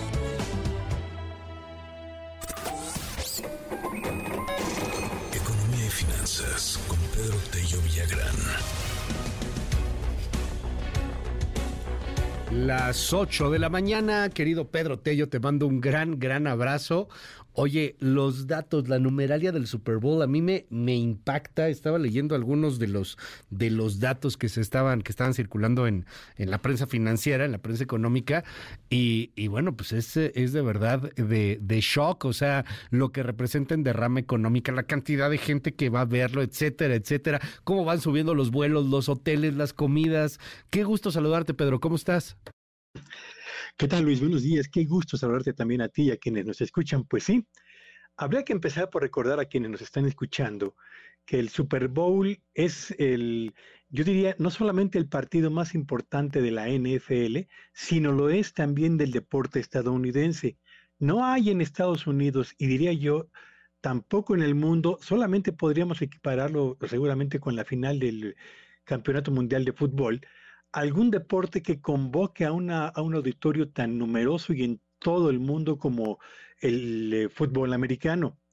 Se estima que en Estados Unidos, Luis, fueron 115 millones de estadounidenses los que estuvieron atentos al televisor para seguir de cerca la final de este, eh, de este campeonato.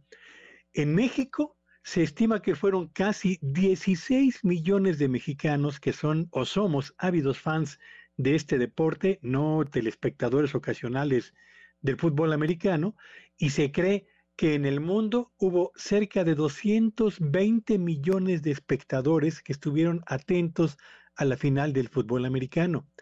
Con esta audiencia, Luis Auditorio, uno entiende por qué un comercial de 30 segundos a lo largo del partido tuvo un costo de 7 millones de dólares Nada más, hay, imagine usted lo que representa pagar 7 millones de dólares por aparecer 30 segundos en este, en este eh, espectáculo. Y vale la pena señalar aquí también, Luis, que en el caso de una marca de cerveza, estuvo dispuesta a pagarle, se estima que 14 millones de dólares, sí, 14 millones de dólares a Leonel Messi para poder aparecer en un comercial promoviendo la marca de esta cerveza. ¿Cuánto costó o cuánto costaron los boletos para eh, ir a ver eh, o a presenciar en el estadio este partido? Bueno, los boletos fueron de los 8.188 dólares más o menos 143 mil pesos mexicanos hasta los 12 mil 121 dólares, alrededor de 212 mil eh, pesos mexicanos, lo que convierte evidentemente a este deporte o al acceso a, esta, a este juego tan relevante en algo casi inalcanzable para la mayor parte de los mexicanos. Ahora, ¿cuántos mexicanos fueron, tuvieron la oportunidad de pagar un boleto para poder asistir al juego final de la NFL? Bueno, pues se estima que México fue el país que más entradas compró para asistir al gran juego del eh, fútbol americano, desplazando a Canadá, que se había mantenido como el país del cual procedía la mayor parte de espectadores que no siendo estadounidenses acudían al estadio a presenciar la final del fútbol americano. México es ahora eh, eh, no deja de ser curioso cómo se ha convertido en el más importante consumidor de boletos para el Super Bowl, como también se ha convertido en el más importante proveedor de exportaciones a la economía de Estados Unidos. Y hablando de exportaciones, Luis, eh, es inevitable que entremos al tema del aguacate. Es tan grande el consumo que se realiza de aguacate en Estados Unidos durante el Super Bowl. Hablo no solamente del estadio, sino prácticamente en bares, en cantinas, en hogares, ahí donde se reúnen los norteamericanos a ver el Super Bowl, que eh, se estima que el volumen de exportación para atender el consumo de aguacate en Estados Unidos, fundamentalmente el famoso guacamole, fueron de 137 mil toneladas lo que significa una cifra histórica para este, por este concepto, para atender solamente un evento deportivo en un país donde el número de espectadores, me refiero a Estados Unidos, eh, eh, convoca a tantos y a tantas personas que eh, han logrado, o el aguacate mexicano y el guacamole mexicano, han logrado abrir ahí un espacio que hasta este momento ningún otro tipo de snack ha logrado desplazar, Luis. Ahí están algunos de los números, hay muchos más, pero creo que con eso podemos tener una idea de lo que significó ese partido de poco más de tres horas de duración en términos económicos. Pedro, muchísimas gracias por la numeralia. Como siempre, te mando un gran, gran abrazo. Muy interesante el tema del aguacate. Me ha llamado ahí la atención también algunas declaraciones que están haciendo eh, pues algunos defensores de, de, una siembra un poco más sustentable. Eh, por ahí eh, llamaba la atención lo que dice Nacho, Nacho Simón, que es muy conocido en el, en el mundo aguacatero sustentable, y que dice aguas, porque estar haciendo todo esto y, forzando a, producir más y más y más aguacate también puede, llegar a tener sus este pues sus consecuencias. Este una de ellas pues es que también hay eh, eh, eh, deforestación y de repente es más difícil poderlo volver a hacer y, y no hay condiciones y a veces está forzando un poco la siembra para poder mantener el mercado pero pues bueno de momento pues ahí están los datos ahí están las ganancias y es buena noticia para los agricultores Pedro. Sí, por supuesto. Eh, yo creo que quizás una de las cuestiones más importantes que se podrían y deberían de hacerse ya en el corto plazo es iniciar toda una campaña de certificación de eh, espacios donde se cosecha el aguacate para evitar justamente que se realice a costa de la deforestación y por supuesto el impacto a los mantos freáticos en nuestro país, Luis. Te mando un abrazo, querido Pedro, te seguimos en tu red. Síganme en X en arroba Petello Villagrán y que tengan un espléndido inicio de semana. Igualmente, es Pedro Tello, las 8 con 6 minutos. Ya estamos de regreso. MBS Noticias con Luis Cárdenas. Continuamos. Primeras planas. El Universal. Busca Morena que ministros afines blinden las reformas de López Obrador. Bancada de Morena en San Lázaro va por aprobar iniciativa que reduce a cuatro los votos necesarios para que la Corte dé revés a impugnaciones. Milenio. Desactivan la armería más grande del narco en territorio del cártel Jalisco Nueva Generación. Producían granadas, lanzagranadas, explosivos para drones y morteros, revela a Milenio el director del equipo antibombas estatal, Carlos Roberto Gómez. Reforma. Adjudica dos bocas otra vez sin licitar. Dan contrato de 914 millones de pesos. Beneficia Pemex a Morenista en proyecto de vivienda. Excelsior. El INE entrega datos falsos vía transparencia Falla rendición de cuentas. En una respuesta a una solicitud de información, el instituto proporcionó una lista sobre contratación de personal entre abril y agosto de 2023 con imprecisiones en un 85%. Animal político. Detienen a dos presuntos responsables del asesinato de 11 jóvenes en Posada en Salvatierra, Guanajuato. La jornada. Oídos sordos de Israel mueren 100 en ataque a Rafah. En la ciudad fronteriza, más de un millón de desplazados. El financiero.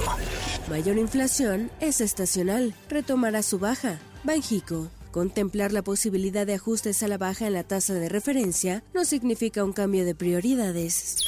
El economista. Exportaciones agroalimentarias en récord. Hilan 14 años en aumento crecieron casi 4% en el 2023, con 51.873 millones.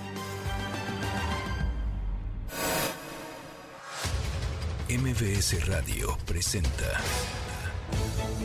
el resumen informativo con Luis Cárdenas.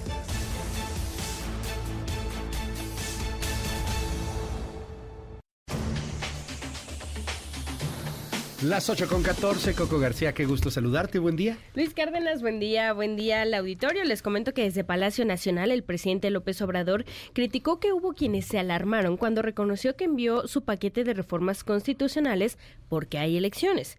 Bueno, además sostuvo que no se puede reformar al Poder Judicial, por ejemplo, si no se tiene mayoría calificada en el Congreso de la Unión. Esto fue lo que dijo el presidente López Obrador. Escucha.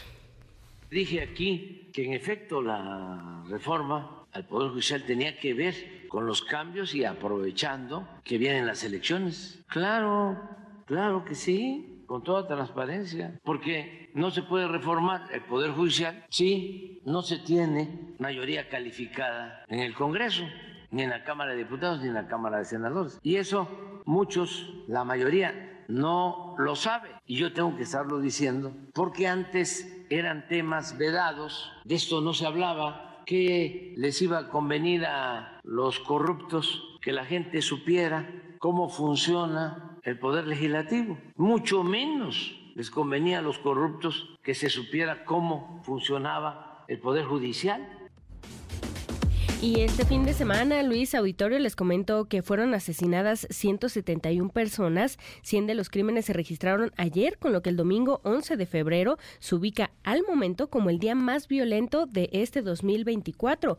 De acuerdo con el reporte diario del Gabinete de Seguridad Federal, la mayoría de los, eh, de los, de los asesinatos perdón, se cometieron en Guanajuato y dos entidades gobernadas por Morena, las cuales son pues el Estado de México y Tabasco. Y pese a las protestas de transportistas y las reuniones con autoridades federales, continúa la violencia en las carreteras del país. El viernes pasado, el chofer de un tráiler fue baleado en un intento de asalto en una carretera en Chihuahua, lo que obligó a cerca de 100 conductores a bloquear por varias horas la carretera rumbo a Ciudad Juárez a la altura del kilómetro 32. El conductor agredido lamentablemente murió el sábado pasado. Escuchemos el momento de cuando llegaron a brindarle ayuda. Escuchamos. Compañeros abusados, compañeros abusados, están asaltando, asaltaron a este compañero ahí de Soto, compañero operador, ¿verdad? Me, acaban de pasar la información. Ahí en el tramo de, de las algodoneras, en ese tramito ahí de Moctezuma, ahí para que se pongan abusados. Reportan un yeta negro, un yeta negro, ahí para que le pongan mente que es el que anda ahí haciendo esas cosas. ¿Cómo se llama tu carnal, tu compa? ¿Eh? ¿Cómo se llama? No, nada de esa madre. Enrique. Al chavo le dispararon y está grave. Acaba de pasar, está calientito, eh. Híjole, qué fuerte. Por cierto, hoy en el diario El Economista, ya lo platicábamos un poquito más temprano, está el mapa de donde la cosa está más caliente. No marca Chihuahua, pero bueno, pues ahora ahí tenemos estos testimonios. De las zonas más, más, más conflictivas es justamente el Estado de México, en donde se han reportado en el 2023 4.214 casos solamente en el 2023. Solo, Habrá que contar los que llevamos en este 2024. Pues un abrazo ahí a los transportistas, a los traileros. 50.000 traileros renunciaron el año pasado. Exacto. Y a lo mejor Por se dedican cuestiones a de otra seguridad cosa. y de violencia y todo esto que dijeron, ¿sabes qué? Mejor dejo Sí, no, esto del transporte Sí, y me dedico a otra cosa que me mantenga más seguro. ¿no? Sí, o, o se fueron a Estados Unidos algunos de ellos, los que podían, pues para, para seguir Sí, haciendo que ya allá su tenían chamba. ahí su ahorradito. Está cañón. En fin. Finalmente, Luis y auditorio, les comento que este fin de semana elementos del ejército mexicano rescataron en Quintana Roo a un ciudadano estadounidense que se encontraba secuestrado desde el pasado 4 de febrero. La fiscalía de la entidad detalló que Joseph eh, Constantin eh, fue ubicado en una brecha en el municipio de Felipe Carrillo Puerto y se encontraba con los ojos vendados. ¿Cómo se siente usted? ¿Está bien? Sí, estoy bien. ¿Está bien? ¿Tiene hambre? ¿Tiene sed? ¿Quiere agua? ¿Me puede dar un cigarro, por favor? ¿Un cigarro? Sí, si me puede quitar ese de los ojos. Ahorita ya, está- ya nos comunicamos con la autoridad competente, quien va a venir, que es el agente del Ministerio Público y personal de la Fiscalía General de la República, para que le pueda solicitar esa situación de quitarle la venda de los ojos. Pero, está bien usted, somos elementos del ejército mexicano. A ver, este tipo está amarrado con, los, ojos, vendados, en la selva Ajá. De Así, Quintana Roo. Ajá, ahí en un paraje de la selva. Lo secuestraron los malandros, pedían rescate y ahí lo aventaron. Es gringo. Ajá, es gringo, cabe mencionar. Y, Y, ya y hay tanta rescatado. violencia, por lo que nos decías que fue el fin de semana más violento del que se tenga registro, que esta ni siquiera es nota principal de nada. como, ah, pues bueno, lo rescataron. Ajá, la No, y nota qué fue, buena onda. La nota fue que justo Lo pudieron rescataron. rescatarlo. La foto es impresionante, está Sí. ahí en la cuenta de Oscar Valderas, ahorita la subimos, el video es También. impresionante también, en arroba Luis Cárdenas MX.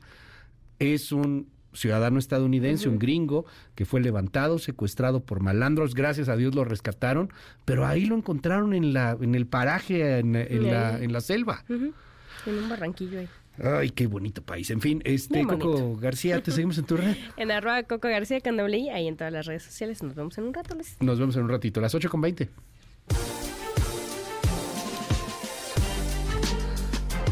El presidente López Obrador presenta una reforma constitucional. Está cañón, prácticamente es imposible que la puedan aprobar. Les quedan 19 eh, sesiones a los senadores y diputados. Están pidiendo que haya diálogos, mesas, encuentros, juntas distritales.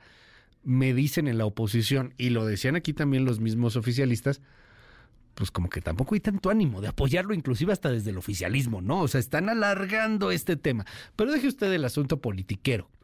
¿Qué hay de fondo en esta reforma de pensiones? ¿Se puede o no se puede? Todo el mundo quisiéramos retirarnos con el 100%, con el 150%. Todo el mundo quisiéramos muchas cosas, pero pues una cosa es lo que uno quiere, otra cosa es la realidad. Como dicen en la familia, pues con qué ojos, mijo. ¿Cómo le vamos a hacer si no hay dinero? ¿De dónde sacamos la lana? Y ya después vemos cómo nos la gastamos. Diana Bernal, qué gusto escucharte, como todos los lunes. Buen día. Hola Luis, buen día. Y sí, efectivamente, pues yo creo que hay temas muy, muy sensibles para la población y en donde desde luego el discurso oficial, el discurso del presidente, pues es el que permea sobre la mayoría de la gente del país, que luego no sabe de todas estas digamos, sutilezas a través de las cuales se podrá o no aprobar la reforma. Y ahorita el mensaje ha sido, Luis, que todos los trabajadores se van a poder pensionar con el 100% de su salario. Sin embargo, pues el presidente el pasado 5 de febrero, hace una semana, presenta entre sus 20 reformas, 18 constitucionales, esta reforma al sistema de pensiones. Entonces, pues me he dado a estudiarla con todo el cuidado que amerita, porque como te digo, es un tema súper sensible para la sociedad. Y bueno, desafortunadamente veo que la reforma no dice lo que se ofrece y que en primer lugar, Luis, es súper compleja en su redacción, tan compleja que varios especialistas pues le hemos estado discutiendo para tratar de desentrañar, lo digo con todo respeto, qué es lo que realmente quiere decir esta reforma. Bueno, lo primero que puedo comentar, Luis, es que no es verdad que todos los trabajadores que se pensionen a partir de que se apruebe la reforma lo vayan a hacer con su último salario. Solo esto aplica únicamente a los trabajadores que hemos comentado que son los que están bajo la ley 97. ¿Qué significa eso? Pues a cualquier trabajador o trabajadora que haya empezado a cotizar, o sea, tener un empleo formal y cotizar al Seguro Social a partir del primero de julio de 1997. Si alguien entró, por ejemplo, a trabajar el primero de eh, junio, no de julio de 97, ya no le aplicaría la reforma. Forzosamente se trata de personas que ahorita en la mayoría todavía son jóvenes y están lejos de la edad del retiro, que entraron a trabajar a partir del 1 de julio de 97. Además, estas personas forzosamente, por eso digo que son muy pocas, bueno, debe haber, pero son pocas, deben haber cumplido ya 65 años de edad porque no se pueden pensionar a los 60 por edad avanzada, sino es una pensión solo para vejez. La vejez se considera a partir de los 65 años. Ahora, tampoco es cierto que se vayan a pensionar con el último salario. Se pensionarían teóricamente si la reforma se aprueba con el último salario, siempre y cuando ese salario fuera menor a 16.777 pesos, que la iniciativa dice que es el promedio del salario registrado en el Seguro Social. O sea, un ejemplo, si por ejemplo a partir de esta reforma una trabajadora que gana 12 mil pesos se quiere pensionar, teóricamente se pensionaría con 12 mil pero si se trata de un trabajador que gana 17 mil o 18 mil pesos, ya no se podría pensionar con el último salario, porque solo abarca a aquellos que tienen salarios hasta este monto. Entonces, pues como te digo, es solamente una parte muy reducida bueno, no muy reducida, una parte específica, pero lo más importante, Luis, en todo el mundo los fondos de pensiones, sea del estilo que sean, tienen que formarse a través de las contribuciones tanto de empleadores como de trabajadores, como desde luego del Estado. Y sin embargo, en este caso, el único que supuestamente va a aportar porque apenas pone una, una semilla que él mismo dice que son algo más de 64 mil millones de pesos, es el Estado. Entonces no se entiende cómo puede haber a largo plazo una reforma de pensiones donde el Estado la va a subvencionar al 100% en esta diferencia para lograr el último salario para este sector específico de trabajadores. Gracias, como siempre, querida Diana. Bueno, pues vamos a ver dónde va la discusión. Es muy técnica, al final de cuentas, es, muy complicado para la gran parte de la población. De hecho, la verdad es que la gente que se pensiona, inclusive, pues es minoría. Este, la, mayor parte de este país está en la informalidad y, y, pues de pensión y esas cosas no, no conecta, ¿no? Es, está muy dirigida, la narrativa va muy dirigida, porque a final de cuentas, como decía la abuelita, ¿para qué tanto brinco estando el suelo tan parejo? No va a pasar no la van a aprobar, no hay manera. Pero es cierto, muy interesante la discusión técnica y pues lo que propone el presidente en el discurso y lo que dice en el papel es totalmente distinto y que ya nuestra candidata del partido Morena dijo que la va a aprobar, digo que la va a avalar todas las reformas. Entonces yo creo pues que si lo dijo el presidente, lo dice una candidata que en las encuestas aparece como la preferida, es importante tenerlo en cuenta. Y el mensaje es, no es cierto que todos los trabajadores se ofrezca que se vayan a pensionar con el último salario. Gracias Diana, te seguimos en tu red, ¿cuál es? Por favor, este Luis en LinkedIn por Diana Bernal y en X por Diana Bernal la 1. Muchas gracias, Luis. Un hombre, te, mando un gran abrazo, un gran, gran abrazo a Diana Bernal. Y bueno, pues ahí está el, el asunto, el tema de la reforma de pensiones del presidente López Obrador. En temas económicos, malas noticias, sigue la huelga de Audi en Puebla.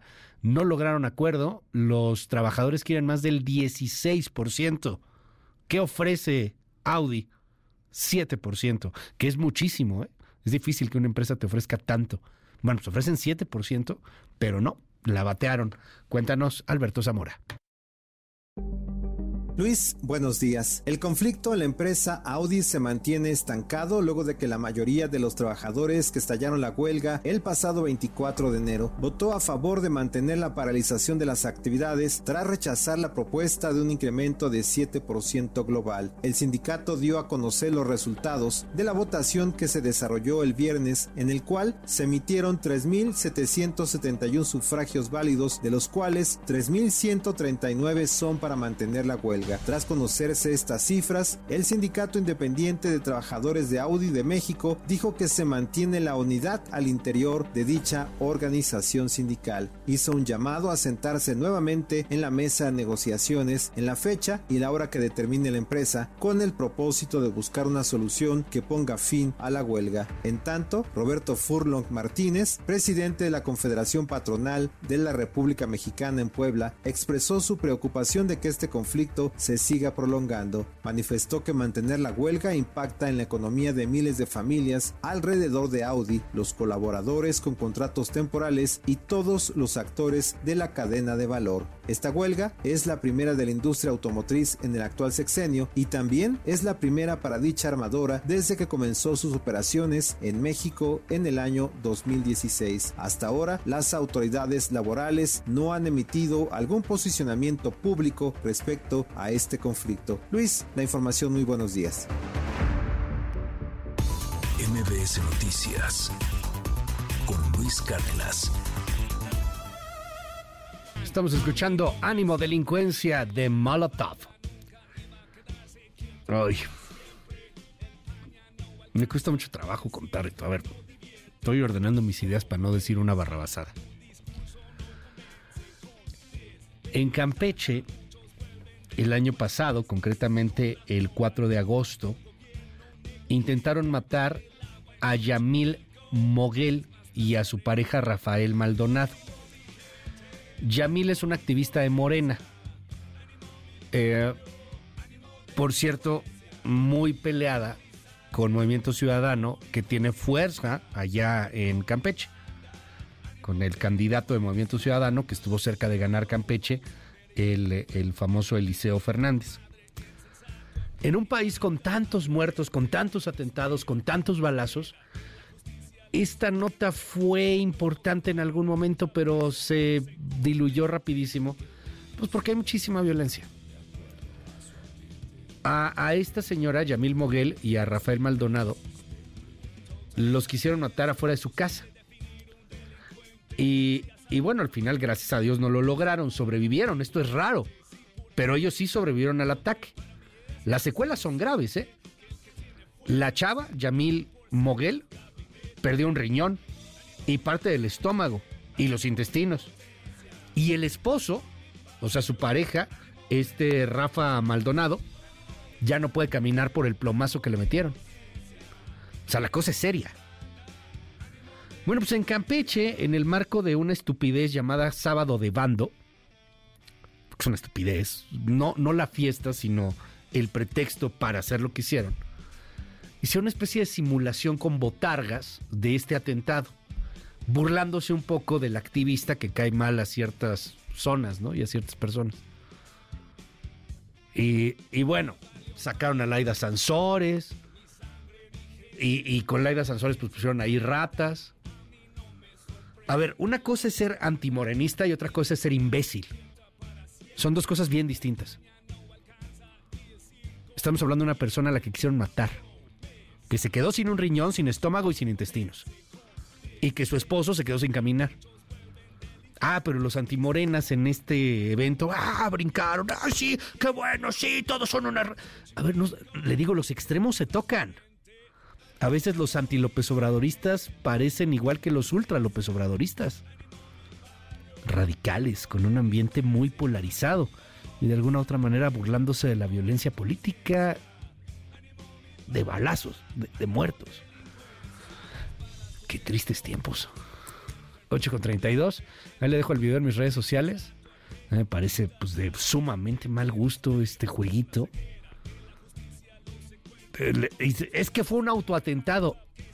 Güey, no tiene, no tiene estómago. El esposo no puede caminar. Le quitaron un riñón. ¿Cómo autoatentado? No inventes. O sea, de verdad. En fin, así el ambiente en Campeche y en gran parte de la República. 8 con 32. Yo soy Luis Cárdenas. Esto que escuchas es MBS Noticias. Y siento decirte que después de la pausa nos vamos con mucha información violenta. Porque el país se puso muy feo. Este fin de semana que acaba de pasar fue el más violento en lo que llevamos de este 2024. Te voy a contar de Aguascalientes, cómo quemaron 12 vehículos en Aguascalientes y la balacera en Villahermosa y, lo que está pasando en Guerrero y mucho más. Regreso. En un momento regresamos. Continúa con la información con Luis Cárdenas en MBS Noticias.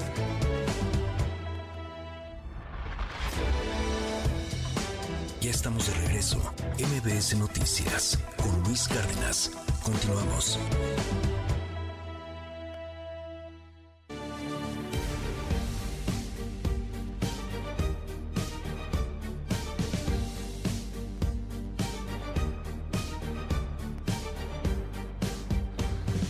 Mataron a un aspirante de Morena a ser diputado federal. Lo mataron en Ecatepec. Cuéntanos, Juan Carlos Alarcón. Gracias Luis, muy buenos días. La Fiscalía General de Justicia del Estado de México inició una carpeta de investigación por el delito de homicidio doloso tras el ataque que sufrieron Jair Martín Romero Segura, aspirante a la candidatura de Morena por una diputación federal y su hermano Joan Martín. Ambos fueron atacados el mediodía de este sábado en calles de la colonia Santa Clara, Coatitla, municipio de Catepec, Estado de México. La Fiscalía de Homicidios mexiquense desplegó trabajos periciales y de investigación en las calles de Hidalgo y Morelos de la citada colonia. Recabaron indicios y testimonios que serán incluidos en la carpeta de investigación. Los cuerpos fueron trasladados al anfiteatro ministerial para realizar el proceso de identificación. De acuerdo con los primeros reportes, los hermanos Romero Segura fueron atacados con disparos de armas de fuego y con armas punzocortantes. Se les trasladó a hospitales de la zona, pero fallecieron, lo cual fue notificado a la Fiscalía mexiquense.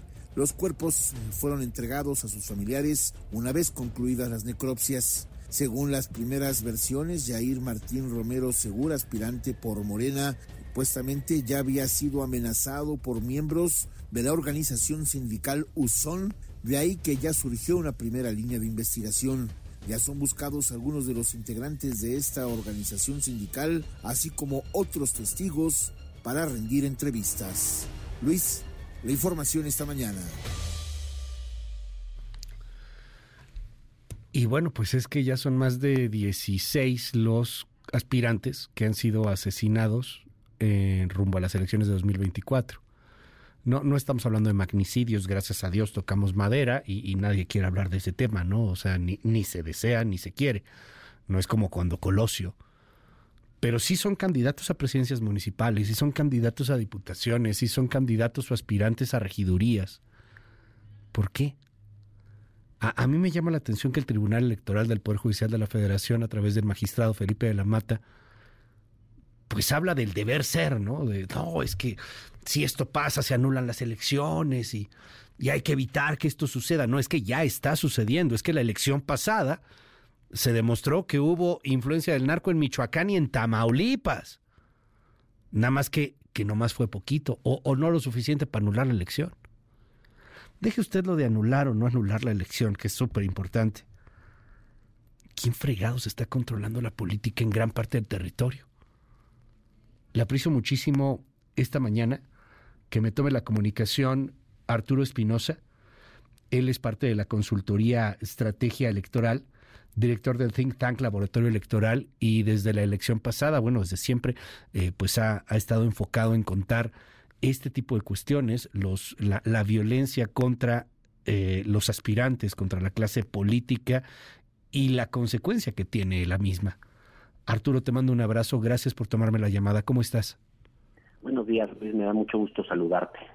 Oye, cuéntanos un poco cómo van los, los conteos. O sea, veía por ahí en, en algunas publicaciones de, del día de ayer, de antier, pues que ya estamos hablando de 16, si no me equivoco, aspirantes que han sido asesinados rumbo a 2024.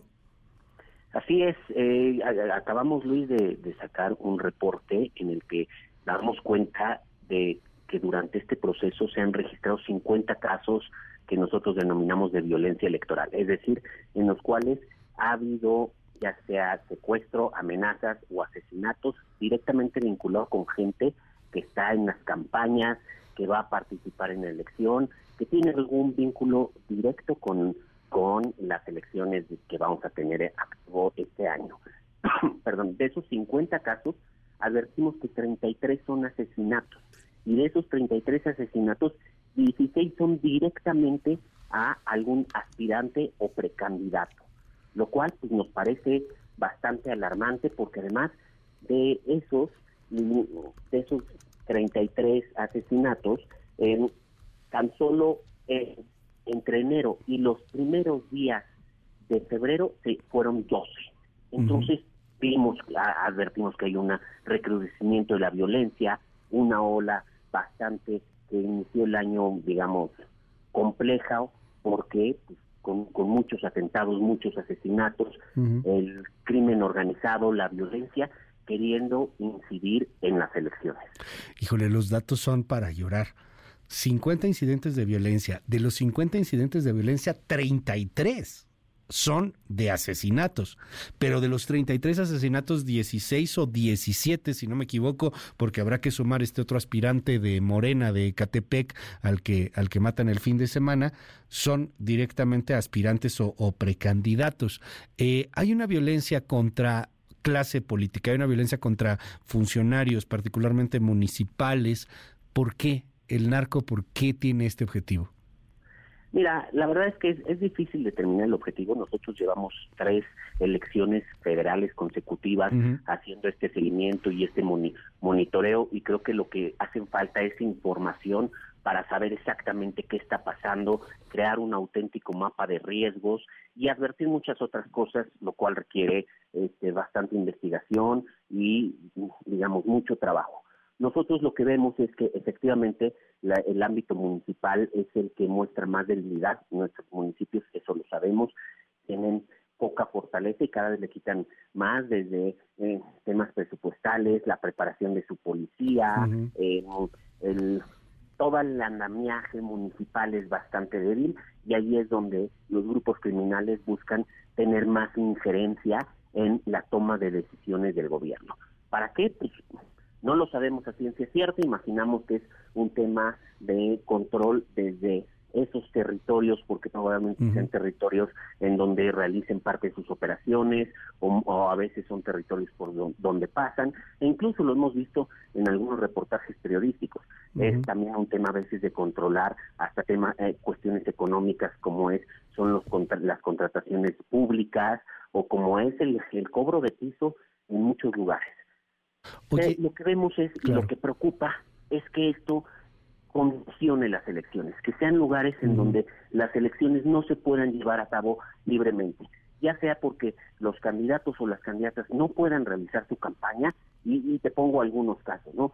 Por ejemplo, hace 13 años en Valle Bravo, la candidata de la oposición estaba peleando y estaba compitiendo muy fuerte, haciendo una campaña eh, pues muy, muy determinada y, para buscar ganar el municipio, la secuestraron y después de eso, eh, digamos, la volvieron a soltar, afortunadamente no le pasó nada, pero pues después de eso bajó la intensidad de su de su campaña y mm. finalmente pues perdió, ¿no? Claro. Ya, no estuvo en posibilidad de competir. Pero hay otros municipios en donde se han, han los partidos han decidido no postular candidatos o han postulado un solo candidato y, y nada más para que no haya competencia esto condiciona las elecciones, porque ya no ya no hay una elección en libertad, la gente ya no puede salir a votar en libertad y los candidatos y candidatas no pueden hacer la campaña en libertad. Entonces, esto es algo que preocupa porque genera un impacto directo que no solo advertimos nosotros, ¿no? Lo han advertido a nivel internacional también. Me, me, llama la atención porque lo advierten desde el mismo Tribunal Electoral. La semana pasada y antepasada vinieron declaraciones en torno al tema tú, eh, pues como, como abogado también, como cercano al tema del derecho, pues sabes que los abogados tienen este mundo bellísimo que se llama el mundo del deber ser, una burbujita donde todo es feliz, que, que vive en la intelequia, ¿no? Así, ah, qué bonito el deber ser. No, es que, es que si cometen una arbitrariedad, vamos a anular la elección. Es que, es que si alguien mata a alguien, lo vamos a meter a la cárcel. Órale, qué chido. Eso está en el deber ser, en la intelequia, en la cabecita mágica que no tiene nada que ver con la realidad, Arturo, y que tú vas registrando día con día. Y, de ahí yo quisiera preguntarte, ¿qué tanto de lo que tú has estado investigando durante estos últimos años tiene hoy una injerencia del crimen organizado en nuestro territorio? ¿Qué porcentaje, seamos francos, realmente no va a votar el pueblo bueno y sabio? Va a votar el líder de la mafia, el, terrateniente, el que tiene ahí el territorio, va a decirle a su, a su base social, van a votar por este o por este o por este candidato. ¿Qué tanto de nuestro territorio, Arturo, si es que podemos especular un poco sobre ese tema, se ha perdido a manos de los narcos? ¿Qué tanto se ha erosionado nuestra democracia? Mira, Luis, eh, primero en cuanto a lo del Tribunal Electoral, hay que decirlo, eh, me parece que los magistrados tienen cierta razón y eh, te voy a decir, ¿no? En 2021 tuvieron el caso en el que acreditaron que hubo incidencia e injerencia del crimen organizado en la elección a la gubernatura de Michoacán y no anularon. Dijeron que pues sí, que había habido y que sí estaba aprobado, pero que no había sido en todo el estado, solo había sido en una partecita y que no era suficiente como para anular. A mí me recordó, perdón que te interrumpa ahí, pero a mí me, recordó mucho al alcalde este de, de Nayarit, ¿no? De San Blas, creo que era. Sí robé, pero no más poquito. O sea, sí se metió al narco, pero no más poquito. Sí, no es tu caño. Sí, perdón que te interrumpa, es que me acordé de aquello, Arturo justamente es eso que tú dices, Luis, ¿no? Es, pues sí hubo un poco de violencia, pero tantito. A mí me parece que es un asunto de la suficiente gravedad como para anular. Debió de haber sido así la elección de Michoacán. Ahora, tampoco podemos generar el incentivo para que ante, eh, ante la violencia se anule, porque entonces los grupos criminales ahora lo que van a buscar es que se anule. Y te pongo otros ejemplos que va ligado con otro. No sabemos, eh, digamos, qué, qué tanto van a votar o no. Habría que hacer un análisis muy amplio para el cual, francamente, no tenemos los alcances. Ojalá pronto lo podamos hacer de votación. Pero sí, sí sabemos, sí tenemos identificados que hay lugares del país en donde o las elecciones por la violencia se cancelan, desde antes la autoridad electoral dice yo no puedo trabajar aquí, no hay manera que pueda entrar, así ocurrió en, me parece que es la Yesca en Nayarit en 2021 y se tuvieron que hacer las elecciones posteriormente, o hay lugares en donde a la fecha no se pueden hacer elecciones. Chiapas tiene dos municipios en donde al día de hoy no se han podido llevar a cabo elecciones desde 2021. ¿Por qué? Por una, un tema de violencia y un tema de imposibilidad de la autoridad electoral de realizar un proceso electoral en esos ámbitos municipales. De hecho, en 2021 fueron cinco, se fueron elecciones extraordinarias, se llevaron a cabo en tres y en dos a la fecha sigue sin, sin poder haber condiciones para, para llevarlo a cabo. ¿Qué cosa? Esto creo que es, es el... porque esto te genera pues un, un vacío de poder. No hay gobernantes, hay gobernantes provisionales, la autoridad electoral sabe que no quiere entrar, el gobierno del Estado pues, tampoco hace nada, prefiere dejar las cosas así, y el gobierno federal también prefiere hacer como que las cosas no pasan. Porque hay que, hay que decirlo, aunque es un tema que impacta en las elecciones y que es un tema eh, que, que lo vemos ahorita en el proceso electoral, no es un tema que competa al INE o al tribunal, es un tema que compete a las instituciones de seguridad de este país, que son las que tienen que tomar cartas en el asunto y son las que, al parecer, pues prefieren decir que, que no pasa nada. Arturo Espinosa, te mando un gran, gran abrazo. Gracias por tomarme esta comunicación, Arturo. Y bueno, pues vamos a seguir en comunicación si nos das oportunidad. Buen día. Claro que sí, Luis. Buen día, mucho gusto. Muchas gracias qué cosa, es que a mí me impacta y, ahí está lo del tribunal, tiene razón, el tribunal sí, pero también es cierto que ya lo han tenido en las manos y no han anulado. Caso Tamaulipas también fue muy, muy relevante. Ahí teníamos videos de la columna armada llamando a votar por Morena porque si no mataban a la gente. ¿Y qué pasó? Pues sí, sí, sí hubo narco, nomás poquito. Bueno, mientras tanto, en el México rojo de todos los días, la Fiscalía General de la República señaló que es falso que el Mochomo esté en libertad.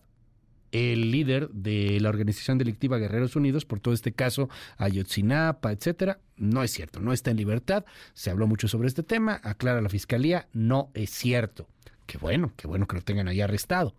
Por otro lado, ¿se acuerda que hace algunas semanas le hablamos de esta tragedia, una brutalidad de lo que sucedió allá en Salvatierra, en Guanajuato, en una posada? Muchachos que estaban festejando, tranquilos, muchachos de bien, muchachos de, de Salvatierra, se pelearon ahí con unos malandros que llegaron a la posada, los corrieron de la fiesta, regresaron los malandros y mataron a muchísimos. ¿Se acuerda? Esta masacre que ocurrió el 17 de diciembre de 2023.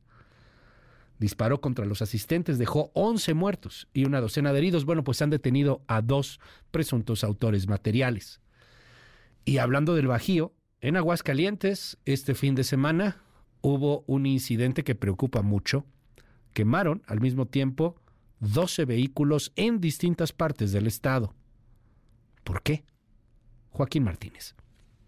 ¿Qué tal Luis? Fueron ocho vehículos siniestrados quemados la noche del sábado en Aguascalientes. En menos de dos horas ocurrieron todos los casos con minutos de diferencia entre uno y otro. Entre los afectados se cuentan varias unidades del transporte público del estado, lo mismo taxis que camiones urbanos. Sin embargo, también hay vehículos particulares y dos autobuses de transporte de personal pertenecientes a una empresa privada. Punto importante es que se trató de incendios en unidades estacionadas y sin nadie a bordo, por lo que afortunadamente no hay personas lesionadas. Sin embargo, no fue hasta la tarde del domingo que la Secretaría de Seguridad Pública Estatal emitió un comunicado donde se confirmó primero que todos fueron fuegos provocados y segundo y más importante, que gracias a las cámaras de vigilancia instaladas en distintas partes de la ciudad, algunas de particulares y muchas más del C5, el Centro de Control, Comando, Comunicaciones y Cómputo del Gobierno, se logró identificar a los presuntos responsables quienes se sabe iban a bordo de motocicletas al momento de los hechos. Como resultado del operativo implementado, hay seis personas detenidas, sin que por el momento se sepa su edad, sexo o motivaciones, y si bien se trató de un acontecimiento tan llamativo como preocupante, no se descarta que más allá de una acción del crimen organizado, se trate de un grupo de pirómanos, esto por dos razones principales. Primero, lo aleatorio de los objetivos, y segundo, por los antecedentes, pues eh, recientemente en Aguascalientes se han dado casos de vandalismo similares. Por lo pronto, y mientras se llega a las conclusiones, hay ocho vehículos dañados, dos taxis, tres vehículos particulares, dos camiones de personal y un camión de transporte público. Es la información desde Aguascalientes, Luis. Buenos días. Bueno, hay quien habla de 12, de hecho aquí yo tenía el título de 12, habrá que verificar esa información, nos dice el corresponsal que son 8. Y este asunto que es una banda de pirómanos, mm, pues de corazón, ¿eh? Ojalá que sí. Agarren esos inadaptados. De corazón, ojalá que sí sean unos pirómanos y que no sea el narco, ¿verdad? Que el narco le da por quemar vehículos también. Y por ponerlos en distintas zonas. Ojalá que sean pirómanos, una banda de pirómanos, dicen allá en Aguascalientes. Ojalá que sí, de verdad, ojalá que sí. Este, porque pues, el país está muy cañón. Por ejemplo, ya nos contaba hace rato aquí Coco García que un grupo de militares del séptimo regimiento de caballería motorizado rescató a un ciudadano norteamericano identificado como Joseph Bunicontri. Fue privado de la libertad en su domicilio en el poblado de Limones, ubicado en el municipio de Bacalar, desde el 4 de febrero. Lo secuestraron, pidieron una lana y al final lo dejaron ahí en un paraje en, eh, en la selva, en Quintana Roo. Escuche. ¿Cómo se siente usted? ¿Está bien? Sí, estoy bien. ¿Está bien? ¿Tiene hambre? ¿Tiene sed? ¿Quiere agua? ¿Me puede dar un cigarro, por favor? ¿Un cigarro? Sí, si me puede quitar ese de los ojos. Ahorita ya, está- ya nos comunicamos con la autoridad competente, quien va a venir, que es el agente del Ministerio Público y personal de la Fiscalía General de la República, para que le pueda solicitar esa situación de quitarle la venda de los ojos. Pero, está bien usted, somos elementos del ejército mexicano, La imagen es impresionante, es durísima ver este tipo ahí amarrado, ¿no? O sea, híjole, qué cosa, qué miedo. Afortunadamente, buen desenlace, salió, lo rescataron, ahí está. Están, elevándose los secuestros, ¿no? Cada vez hablamos más de estos temas. Secuestraron, se acuerda hace poco, igual en un paraje, por Valle de Bravo incluso, a, a unos eh, eh, muchachos, después lograron liberarlos. ¿Qué onda con el asunto de los secuestros? ¿Sí los estarán registrando? Porque luego nos dicen las, en las estadísticas cosas y en la realidad es totalmente distinto. Oiga, y en Tabasco, una jornada violentísima deja nueve muertos. El Estado vivió el fin de semana marcado por la violencia. Es por mucho el fin de semana más violento en Tabasco. ¿Qué pasó, María Albert Hernández? Buen día. ¿Qué tal? Buenos días, Luis. El estado de Tabasco vivió un fin de semana marcado por la violencia con una serie de hechos lamentables que dejaron como saldo al menos nueve personas fallecidas. Entre los incidentes más destacados se encuentran el asesinato de tres jóvenes en un bar de Villahermosa, el hallazgo de una cabeza humana en una hielera y el ataque a balazos de una mujer policía. Estos sucesos se producen en medio de cambios en la Secretaría de Seguridad y Protección Ciudadana de Tabasco. El sábado se anunció la salida de José del Carmen Castillo de su cargo como comisionado de la Policía Estatal. Este se había venido desempeñando como encargado de despacho de la dependencia tras la renuncia de Hernán Bermúdez Requena. Sin embargo, el militar Víctor Hugo Chávez fue nombrado como nuevo titular de esa secretaría el pasado 2 de febrero y anunció una revisión al interior de la corporación. Sobre los hechos violentos, durante la madrugada del domingo se reportaron ejecuciones en Comalcalco y Macuspana, así como el hallazgo de una cabeza humana en Huimanguillo. Además, tres jóvenes fueron asesinados a balazos en un bar de Villahermosa, donde también resultaron heridas dos personas más y se detuvo a siete individuos a quienes se aseguró un arma de fuego y un vehículo blindado. Sin embargo, el gobernador de Tabasco, Carlos Manuel Merino Campos, lamentó estos hechos y aseguró que se están investigando para que no queden impunes. Además, exhortó a la población a evitar difundir rumores que puedan aumentar la percepción de inseguridad. Finalmente, por la tarde, después de que el gobernador emitió su mensaje, una mujer policía fue atacada a balazos con su propia arma en el interior de la unidad básica de rehabilitación en la calle Francisco y Madero del centro de Macuspana y en Cunduacán un sujeto fue baleado al salir de un partido de fútbol. Hasta aquí el reporte. MBS Noticias con Luis Cárdenas. Ay, de verdad urgía un respiro. Perdóneme por estresarlo así, pero es que es el país que estamos viviendo, esto no es normal. Aquí una persona está muy enojada, dice que yo soy culpable de esta violencia.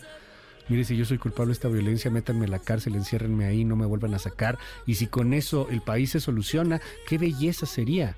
Pero no, no es así, yo solamente soy un triste mensajero, pequeño de hecho, muy humilde, que te cuenta lo que está pasando. Esto está pasando. Esto está generándose en el país y va a seguir generándose mientras sigamos viendo para otro lado. No es normal que un país esté con la violencia que estamos teniendo en México. Las 8.58, voy a una breve pausa. 5571-131337 es mi WhatsApp. 5571-131337. Regreso y platicamos rápidamente sobre el sarampeón. Sobre el sarampión, perdón, sarampión. Ya lo pronuncié bien. Sobre el sarampión. La otra vez, sarampión. Bueno, del sarampión hay este, brotes de sarampión en, eh, en la República. Ya, ya, no había, pero pues es un tema que además es global. ¿eh? Eh, ¿Qué pasa? ¿Por qué? ¿Cómo hay que cuidarnos? Regreso y platicamos del tema. En un momento regresamos. Continúa con la información con Luis Cárdenas en MBS Noticias.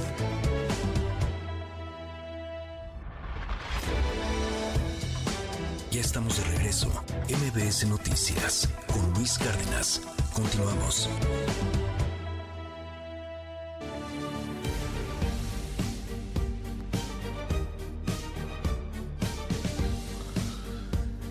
Las 9 con 2 minutos, 5571-131337, 5571-131337. Oiga, tengo muchos comentarios, con toda razón están quejándose muchos de las transmisiones de televisión. Mire, denos, denos unos días, estamos reestructurando el tema de la transmisión de televisión. Sí se ve, se ve un poco mal. Este, y nos dicen aquí algunas cosas este, en, en YouTube, que qué está pasando. Estamos, estamos checando un par de cositas. Ya sabe que aquí somos muy francos, muy abiertos. Y dentro de muy poco vamos a tener este noticiero en formato 100% digital. Un noticiero diseñado en formato digital producido con la intención de que sea un noticiero digital y un noticiero en el cual podamos estar aún muchísimo más en contacto.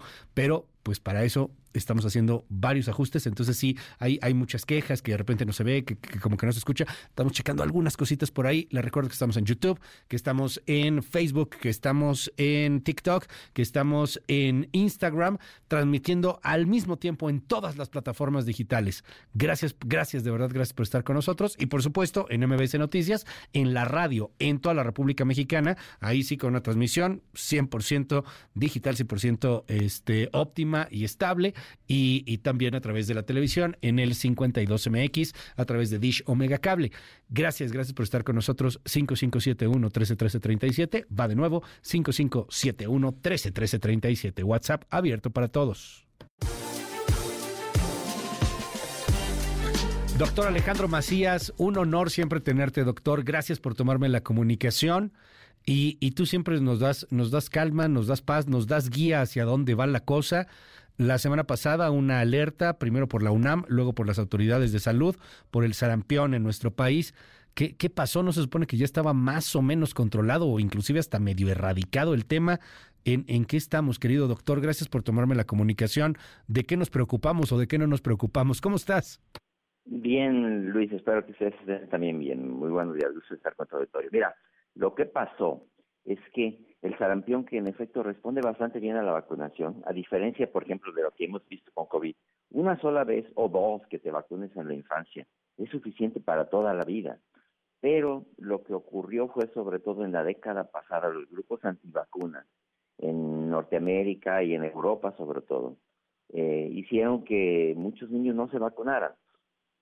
Y sarampión es tan contagioso que cuando la tasa de vacunación infantil cae del 90%, vuelve a haber brotes. Y en esta ocasión, la alerta de la UNAM y de la Secretaría de Salud no es que en este momento haya en México, lo que se dice es que en este momento la situación es muy peligrosa, puesto que hay un brote en Europa, en, en los Estados Unidos, en Canadá, empieza a haber casos.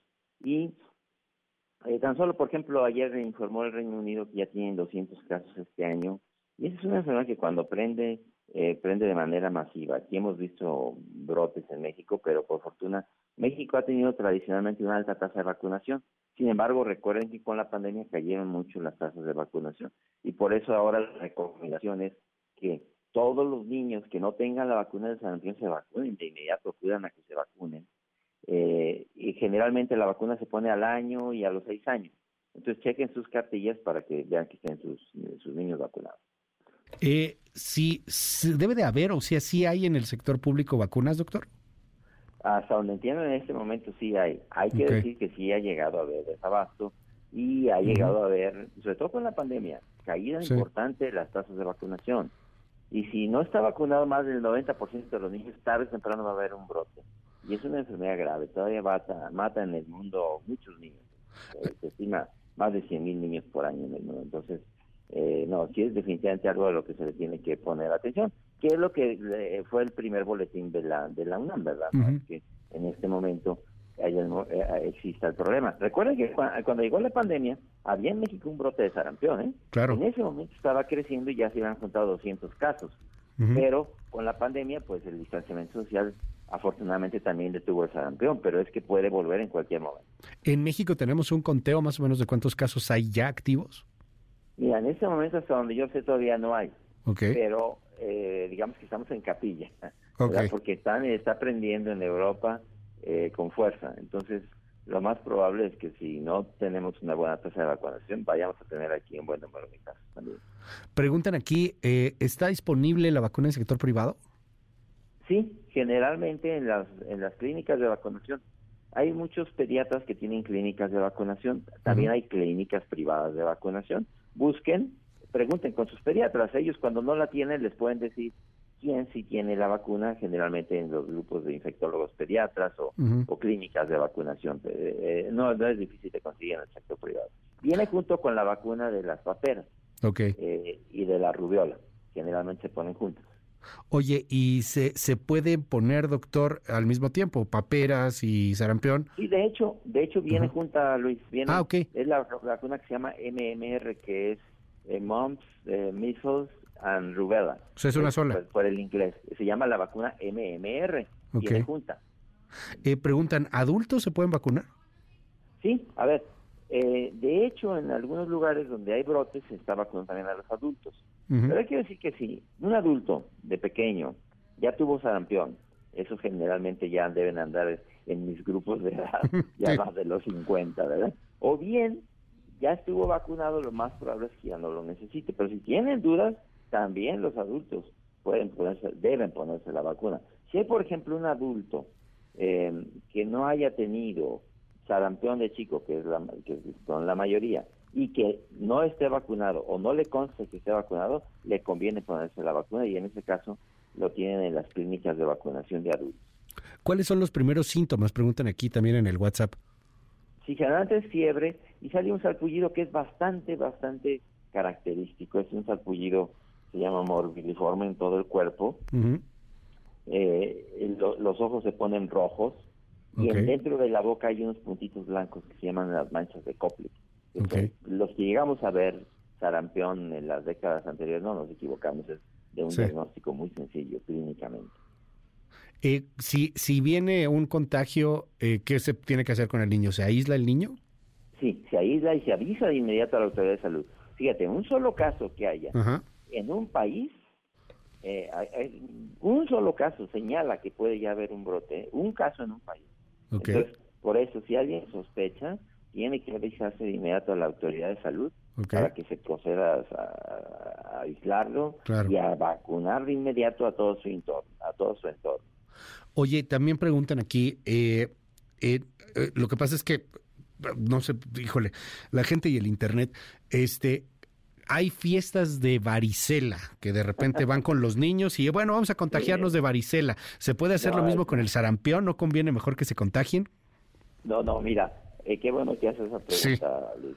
Eh, antiguamente no había vacuna de la varicela.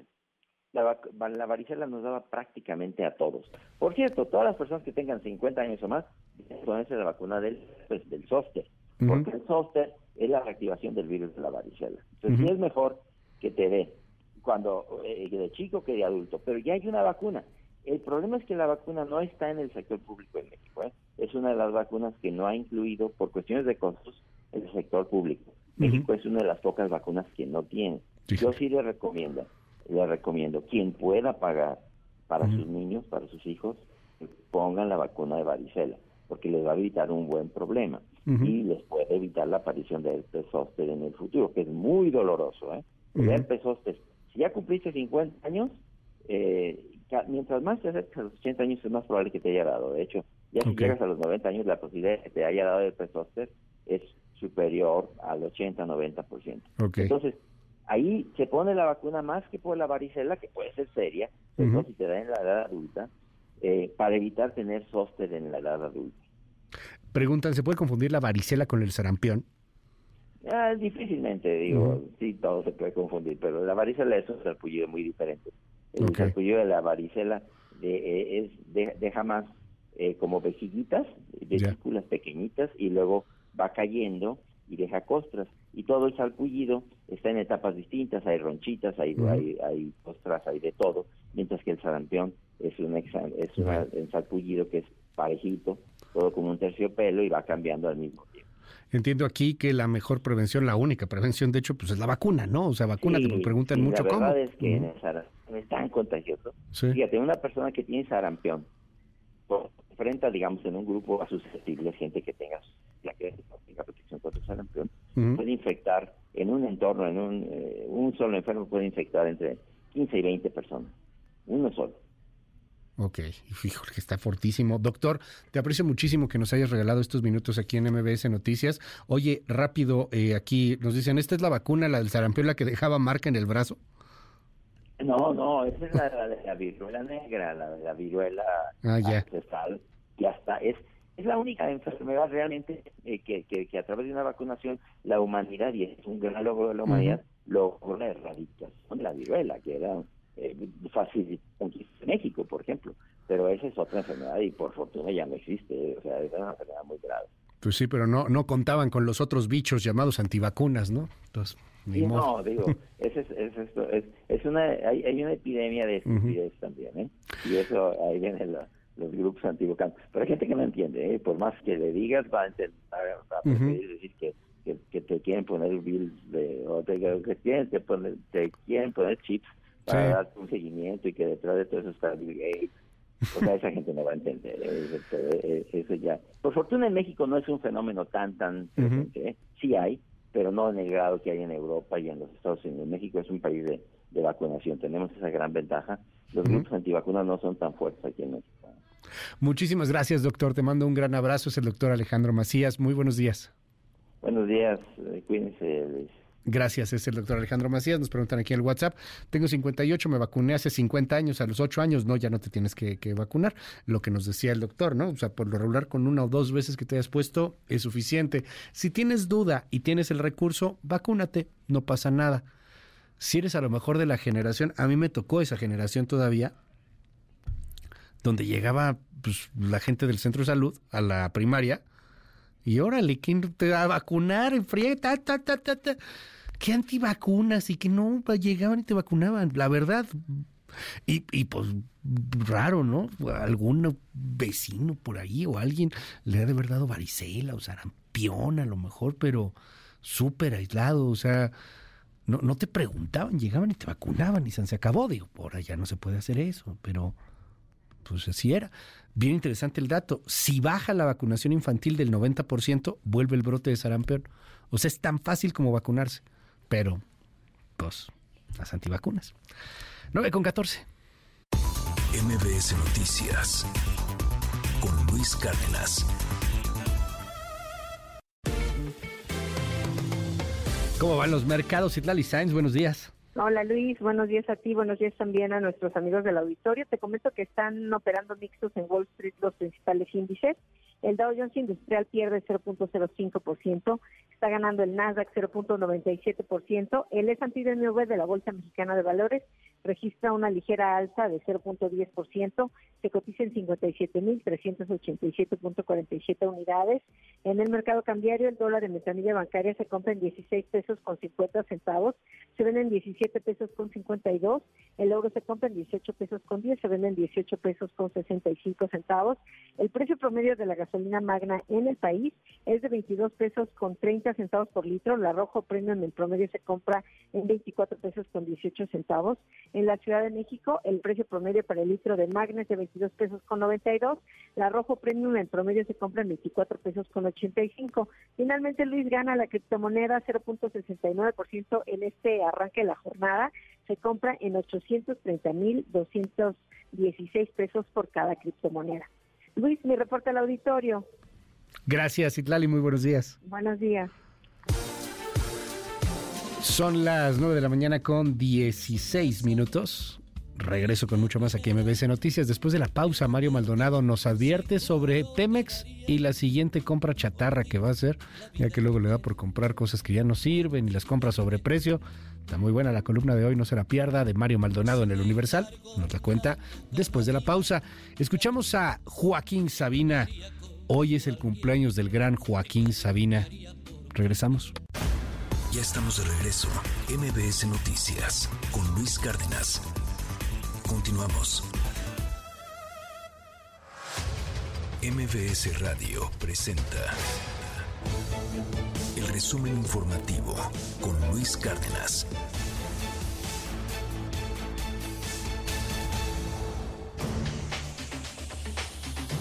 Las 9 con 23 minutos. Coco García, qué gusto saludarte de nueva cuenta. Luis Cárdenas, buen día, buen día al auditorio. Eh, qué gusto saludarlos de nueva cuenta. Les comento que desde Palacio Nacional, la secretaria de Gobernación, Luisa María Alcalde, explicó que la reforma al Poder Judicial que fue presentada por el presidente López Obrador contempla, en caso de ser aprobada, eh, realizar en 2025, es decir, el próximo año, una elección extraordinaria para renovar a los magistrados, ministros y jueces del Poder Judicial. Afirmó además que quienes ocupan actualmente uno de estos cargos podrán participar en dicha elección en igualdad de condiciones. Escuche. Una cosa que establece la reforma es que va a haber una elección extraordinaria. Va a haber una elección extraordinaria que se realizaría, en caso de aprobarse, en 2025, el próximo año, donde se renovarían todos los jueces, las juezas, todos los magistrados y todos los ministros. Es decir, por esa ocasión, en esa elección extraordinaria, habría una votación integral de todo el Poder Judicial y podrán participar en esta elección, por supuesto, si son propuestos los actuales jueces, los actuales magistrados y también incluso los actuales ministros de la Corte. Podrían estar en la boleta y podrían ser votados. Tanto brinco estando el suelo tan parejo.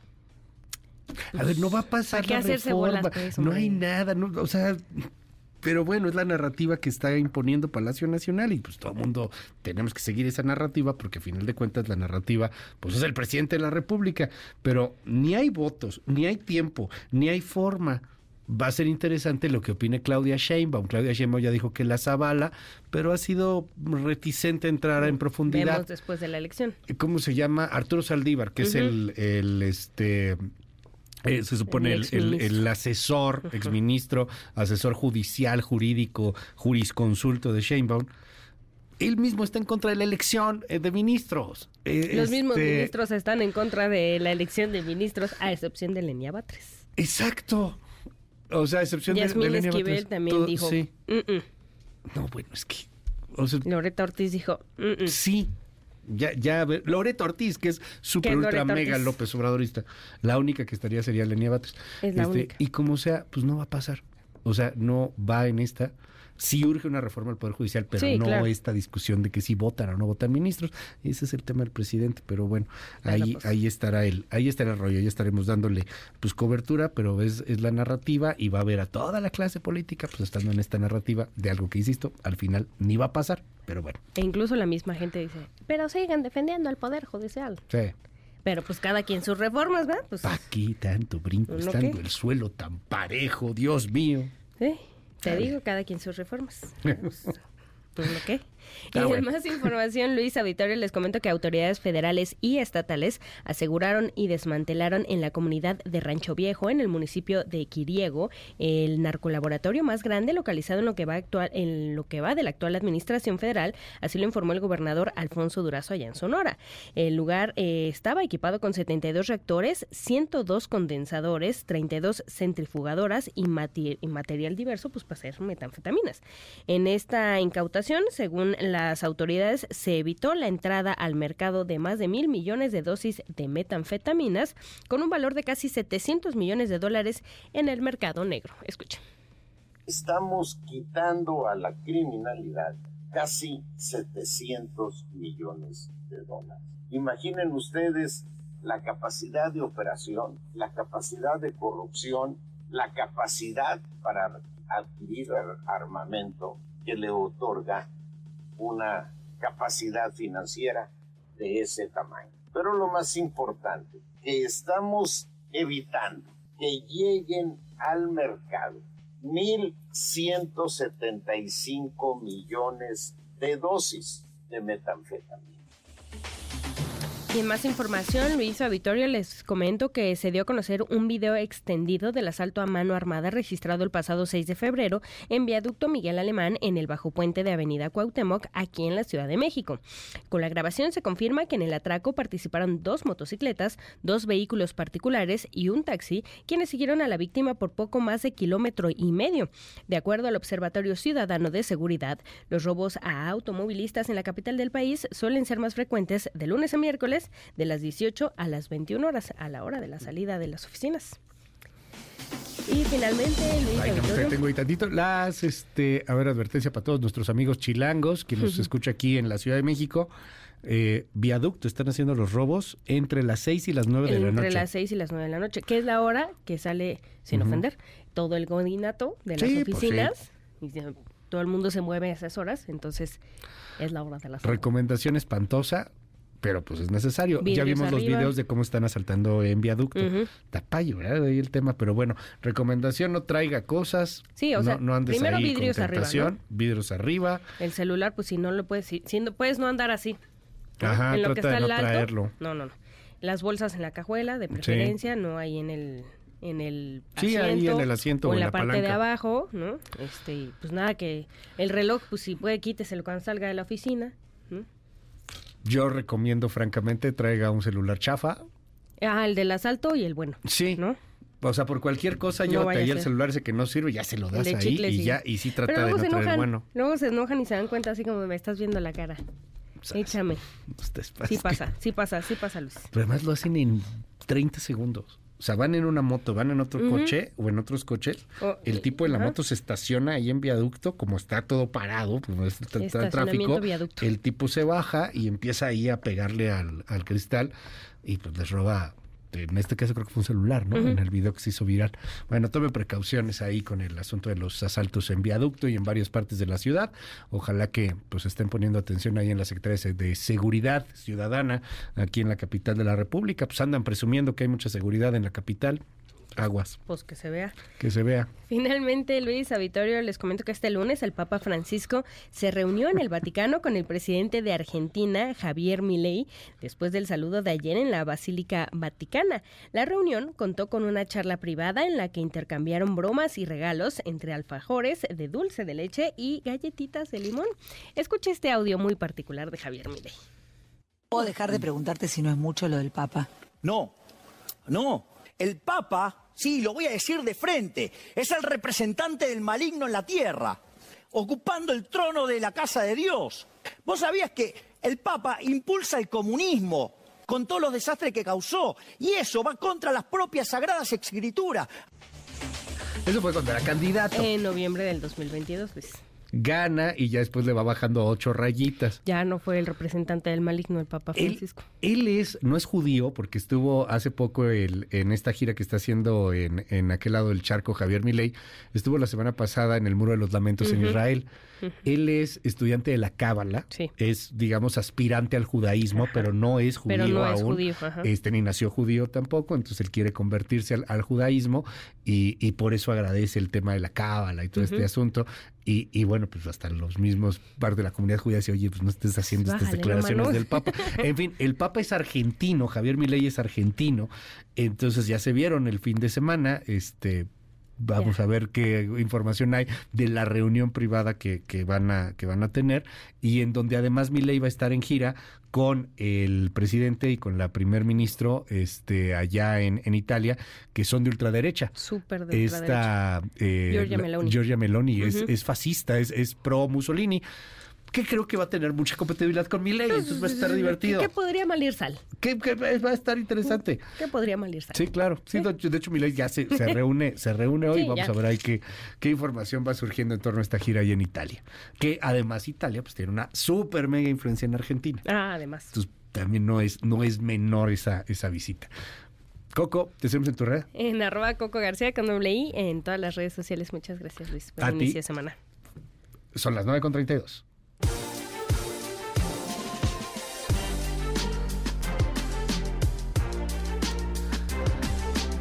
Lea Mario Maldonado en el Universal, una de las plumas económicas y financieras más influyentes en este país. Pemex alista otra compra chatarra. Cuéntanos, Mario, muy buenos días, ¿cómo estás?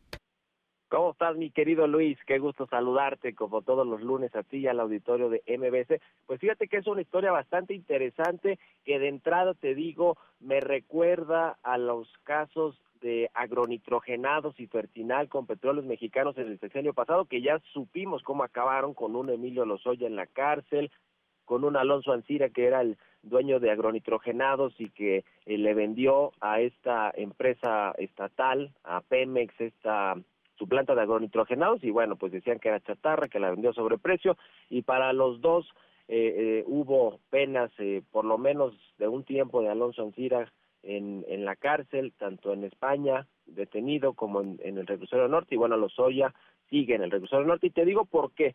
Está Pemex eh, intentando comprar una planta, una terminal de almacenamiento de combustible en Tuxpan, Veracruz. Se dice, según la misma Comisión Reguladora de Energía, que depende del, del gobierno del, del, de la 4T, del presidente López Obrador, que no le han dado mantenimiento, eh, que está en malas condiciones, que es básicamente una, una terminal chatarra y Pemex quiere pagarla en seis mil millones de pesos.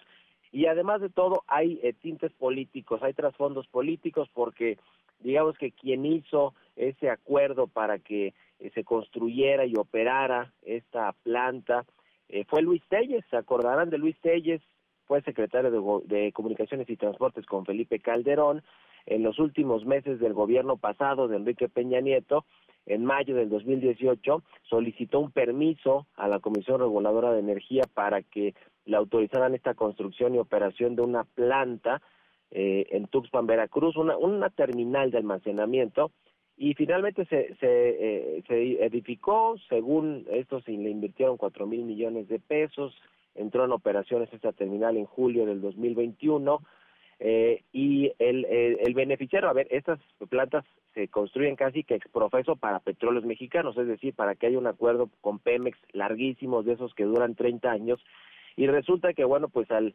saber que estaba involucrado Luis Telles, la 4T como que no le dio entrada, pero ya había un convenio firmado previamente en el gobierno de Peña Nieto y se fueron a los arbitrajes internacionales, que es más o menos donde está el tema y es por lo que se eh, prevé que Pemex, que no quiere meterse a estos problemas, que puede salirle hasta más caro un arbitraje internacional y unos eh, juicios eh, internacionales, es por eso que se dice que estaría pues de acuerdo en comprar esta planta, pero imagínate si les costó cuatro mil millones de pesos echarla a andar y, y, y Mexicano la estaría comprando en cerca de seis mil millones de pesos, pues nos habla ahí de que puede haber un eh, delito por de, desfalco, ¿no? al Estado mexicano o, algún otro asunto que pudiera estar, eh, digamos, también eh, vinculado o que pudiera darse ya en otro sexenio o en otros sexenios en contra de directivos que hayan firmado esta adquisición de esta planta. Todavía no es un hecho, todavía no se no se firma, pero están en esos acuerdos y se habla de que podría estar eh, pues anunciándose muy recientemente en, eh, en, en, este caso en, en, en Veracruz.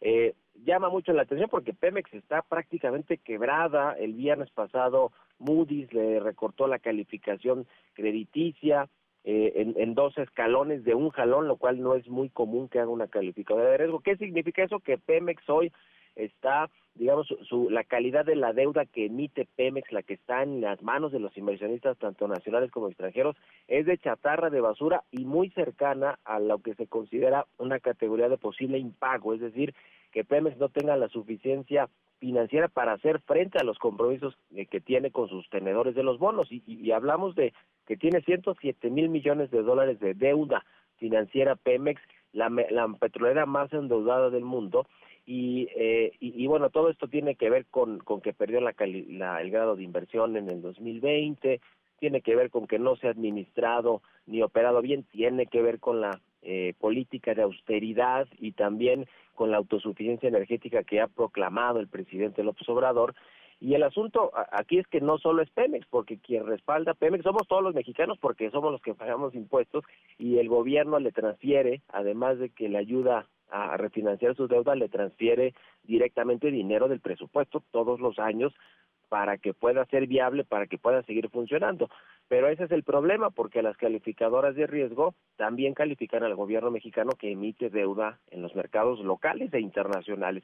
Y ahí es donde ven los analistas un posible riesgo de contagio, es decir, si Pemex está ya al, borde del impago de catalogarla como una empresa que no puede cumplir sus compromisos financieros, pues eh, le puede pasar factura al gobierno mexicano que le baje en calificación también y le costará más salir a refinanciar su deuda de corto mediano plazo, es decir, le costará mucho más caro como hoy le cuesta a Pemex y por eso Pemex no sale a pedir deuda, lo tiene que pedir el gobierno federal. Entonces por ahí va el tema y yo creo que es un asunto que, mira, no creo que vaya a cambiar mucho las cosas, vamos a ver qué pasa con esta adquisición de la, de la terminal de Tuxpan, pero es urgente que las candidatas, mi querido Luis Auditorio, y el candidato presidencial eh, pongan sobre la mesa de sus plataformas de gobierno cuando empiecen las campañas en marzo una propuesta para ver qué se hace con Pemex, porque es una bomba de tiempo de 107 mil millones de dólares, que es muchísimo dinero, Luis. Muchísimas gracias, querido Mario. Te seguimos en tu red. ¿Cuál es? Estoy en mi cuenta de X en arroba Mario Mal y también en la cuenta arroba el CEO con toda la información financiera y económica. Un abrazo y muy buen lunes para todos. Va de vuelta Mario, ahí está la columna de Mario Maldonado hoy en el diario El Universal y echar un ojo ahí al CEO. Oiga, gracias por los comentarios 5571-131337, 5571-131337. Muchas preguntas en torno a la vacuna del sarampión que nos llegó hace un rato con eh, Alejandro Macías. Tocamos el tema. Me dice aquí una persona, tengo 65 años, es necesario vacunarme contra el sarampión y la varicela. Mire, consulte con su médico, esto es lo primero que tiene que hacer. Si se vacunó de niño, lo más probable es que ya no lo necesite, fue lo que nos decía Alejandro Macías hace un momento. Eh, claro, pero es que son ustedes muy buenos, lo único que hacen es vender vacunas. Lo bueno es que el presidente se opone a las farmacéuticas. El presidente se opone a, media, a mil cosas quiero quedarme con algo que dijo Macías hace un rato y que yo comparto con todo respeto. Hay varias epidemias. Está la epidemia de la soledad, está la epidemia o la pandemia de la depresión y está la pandemia de la estupidez. Somos una sociedad cada vez más estúpida. Leía a un divulgador de ciencia que admiro mucho, eh, él es español, estuvo metido de hecho en, en, el tema, él es un científico, y estuvo metido en su momento en el asunto de, de la creación este, de todos estos aparatos para tratar de lograr hacer antimateria. Divulga muy padre en, en sus redes, en su TikTok en particular.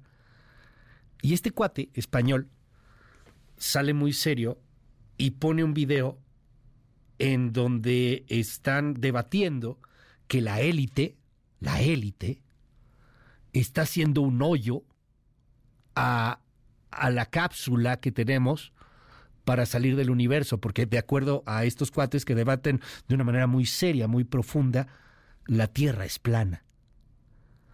Y, dicen que sí, que la élite está, está haciendo un hoyo a la cápsula para poder salir del, del mundo. Y, y, dicen también que te, te, quieren, te quieren hacer creer que la, que la Tierra es esférica, porque si es esférica entonces ya no tienes dónde explorar. Y, ya no hay posibilidades y entonces te duermen. Y que ahora te duermen con vacunas y con cosas así, ok. El cuate uno pensaría que se va a burlar y regresa y dice, a ver, no nos burlemos de esto, esto es muy serio. Hay una pandemia de estupidez. Y, y, es muy peligroso que en un momento en el cual hay una disyuntiva humana de tal tamaño con la inteligencia artificial, con las nuevas tecnologías, tengamos una pandemia de estupidez. Porque la gente va a terminar por votar por estupideces. La democracia va a terminar por erosionarse por la democracia misma a través de la estupidez. Y no es descalificar, es ser muy claros de lo que está sucediendo. Hay una pandemia de estupidez. La gente está muy enojada, ¿no? Hace rato es que decía yo, pues a mí llegaron, me vacunaron del sarampión. Eso pasaba antes, llegaban los del centro de salud, órale, el maestro, órale, vas, vas, vas, ya, listo. ¿Qué pasaba? Pues que no había sarampión. Este, eso pasaba. Pero bueno, hoy creo que hay muchos antivacunas, hay, hay, mucha rebeldía, uh, pues a poder entender, a poder usar el sentido, el sentido común. Luis, somos una sociedad estúpida, Kimosabi, no todos. Está bien, hombre. Tenemos, yo creo que todos somos estúpidos de alguna otra manera. El efecto Dunning-Kruger, por ejemplo. Entre, entre más sientas que, que sabes, tratas de ser más cuidadoso porque sabes que puedes cometer errores, entre menos sabes, de repente te sientes más cañón y dices más estupideces. En fin, 5571-131337. Ja, ja, ja, la democracia y Luigi poniendo caritas de estúpido porque eres un teatrero barato, dramático, porque solamente te la pasas limpiando los traseros paniagudos. Sí, güey, sí. ¿Te da gusto el chayote? El chayote es la corrupción, tú eres parte de esa corrupción. Sí, sí, sí.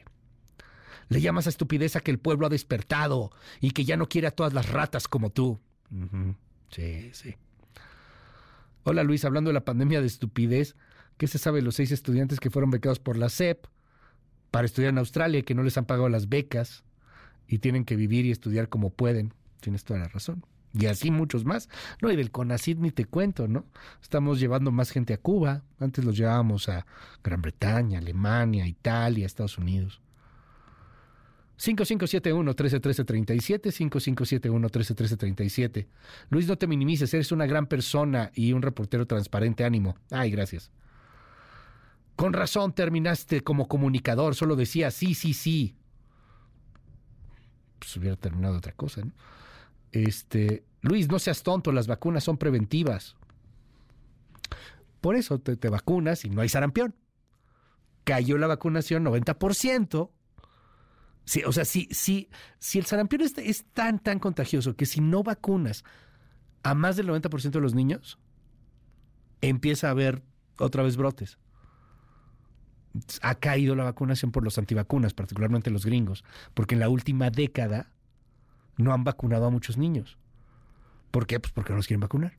¿Por qué? Porque la vacuna es parte de un sistema de adoctrinamiento para mantenerte dormido y que no despiertes. En fin, pandemia de estupidez. Ya luego platicamos del tema con algún experto sobre la pandemia de estupidez. Yo creo que se pondría muy divertido esa, esa conversación. 5571-131337, 5571-131337, 5571-131337. Luis, por favor, no generalices. Este, ¿Por qué quisieron desaparecer el trending topic de ex? ¿Cuál trending topic, oye? Ah, el de hashtag narcopresidente AMLO. Pues ha sido tendencia. Yo hice una columna que se llamó Narcopresidente. De hecho, ha sido tendencia. Hay una guerra digital. ¿Quién ve esos trending topics? Quienes están en esa misma guerra digital, los chairos y los antichairos. A la gente le vale cacahuate. Bueno, no sé, o sea, pregúntale a alguien que no esté politizado. Oye, hermano, ¿ya viste el trending topic? ¿Ya viste que el narcopresidente sigue siendo trending topic número uno? Les vale cacahuate. O sea, esa guerra es del chairismo y el antichairismo.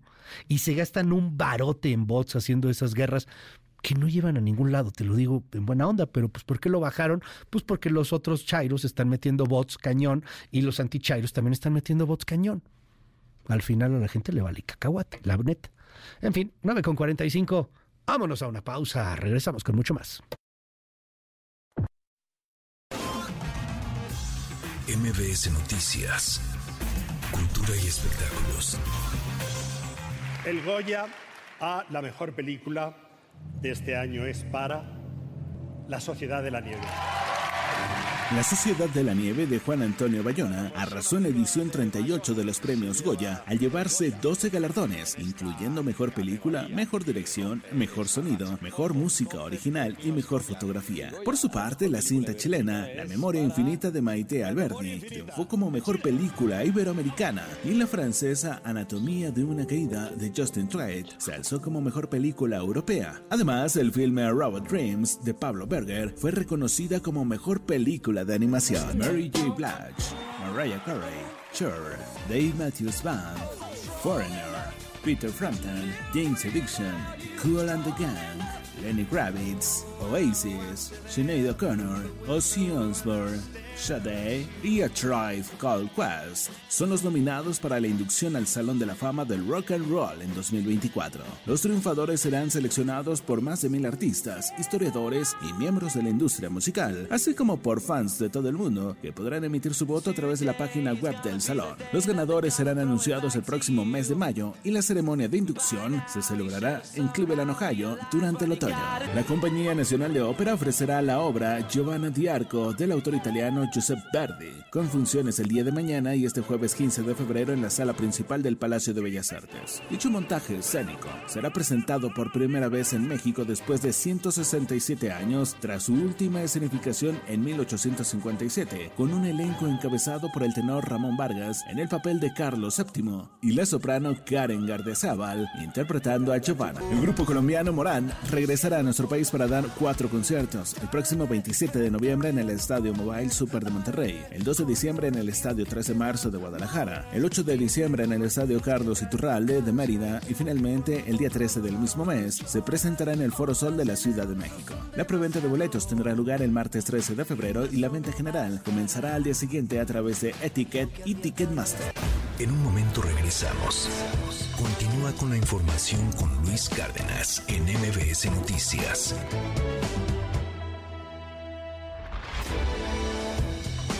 Ya estamos de regreso.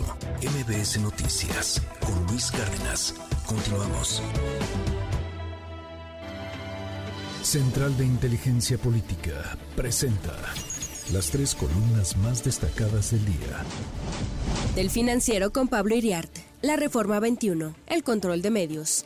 Morena, en su plataforma electoral ante el INE, propone reformas que amenazan la democracia, buscando neutralizar medios de comunicación y controlar la información. Estas medidas incluyen disolver la Suprema Corte y manipular elecciones judiciales. El partido busca consolidar su poder absoluto, limitando la libertad de expresión. Para el autor, si la sociedad no reacciona, la tiranía será inevitable.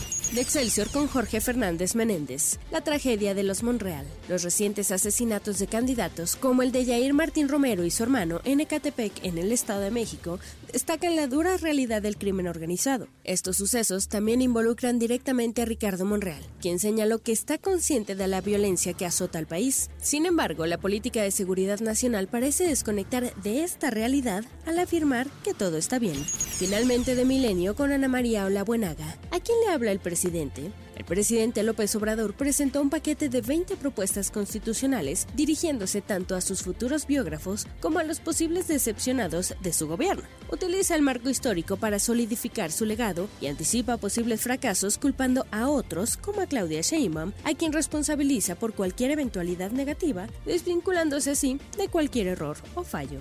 Con síntesis de Mariana Peralta, estas fueron las columnas del día. Síguenos en la cuenta de Twitter, arroba mx-arma.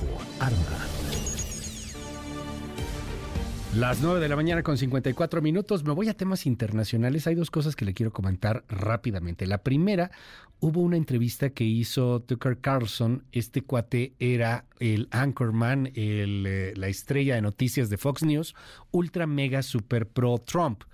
Eh, pero bueno, lo corrieron, lo corrieron de Fox News y se fue a hacer su medio eh, supuestamente independiente con ex. Realmente Elon Musk está muy detrás de estas noticias de, de Carlson, ¿no? Este, bueno, está, muy interesante porque pues ahí hace sus cosas y habla de la conspiración y es onda acá medio conspiranoico y es ultra fan de Trump, ¿no? Es, eh, le echa porras a Trump. Para ponerlo en contexto, hágase cuenta que sería el Lord Molécula de Trump. Así de fácil. Bueno, pues este cuate Tucker Carlson entrevistó a eh, Vladimir Putin. Y pues así muy criticada la entrevista porque dicen, oye, pues casi que se puso de tapete. Nunca le hizo preguntas fuertes, nunca lo sacó de, de contexto, nada, nada, así tranquilo, casi casi que era un guion que estaba leyendo. Parte de la entrevista, escuche. En la guerra de la propaganda es muy difícil derrotar a Estados Unidos, porque Estados Unidos controla todos los medios de comunicación del mundo y muchísimos europeos. Los beneficiarios finales de los mayores medios de comunicación europeos son las fundaciones estadounidenses. No lo sabe. Así que es posible implicarse en este trabajo, pero, como suele decirse, es más caro. Podemos desclasificar nuestras fuentes de información y no obtendremos resultados. El mundo entero sabe lo que pasó. Incluso los analistas estadounidenses hablan de ello, ¿verdad? Los dirigentes estadounidenses ejercen presión y todos los miembros de la OTAN votan obedientemente, incluso si algo no les gusta. La promesa era que la OTAN no se expandiría hacia el este, pero sucedió cinco veces. Hubo cinco oleadas de expansión. Estábamos tratando de persuadirlos. Estábamos diciendo, por favor no lo hagas. Puede sonar incluso extraño en la situación actual, pero las relaciones entre los pueblos se recuperarán al fin y al cabo. Llevará mucho tiempo, pero se recuperarán. En este sentido, lo que está pasando ahora es en cierta medida una especie de guerra civil. Y todo el mundo en Occidente piensa que el conflicto ha separado para siempre a una parte del pueblo ruso de la otra. No, la reunificación se producirá. Nada puede cambiar. Bueno, bien interesante. Y el tema, mucho análisis, mucha tinta se ha escrito sobre esta entrevista. Oiga, y la otra cosa que tampoco se habla mucho acá en, este lado del charco es que renunció la presidenta de Hungría, de, la ultraderechista Víctor Orban, de, de un partido súper de ultraderecha, y todo por un escándalo que tiene que ver con haber indultado a un tipo que estaba protegiendo o encubriendo a una red de pedofilios. La nota de Inder Bugarin. Hola, ¿qué tal Luis? Saludos México. El gobierno del primer ministro Víctor Orbán está sumido en lo que podría considerarse la mayor crisis política registrada en su gobierno. La presidenta húngara Katalin Novak, fiel aliada del nacionalista Orbán, anunció su dimisión el sábado tras la indignación causada por el indulto concedido a un hombre que fue sentenciado por un caso de abuso sexual infantil.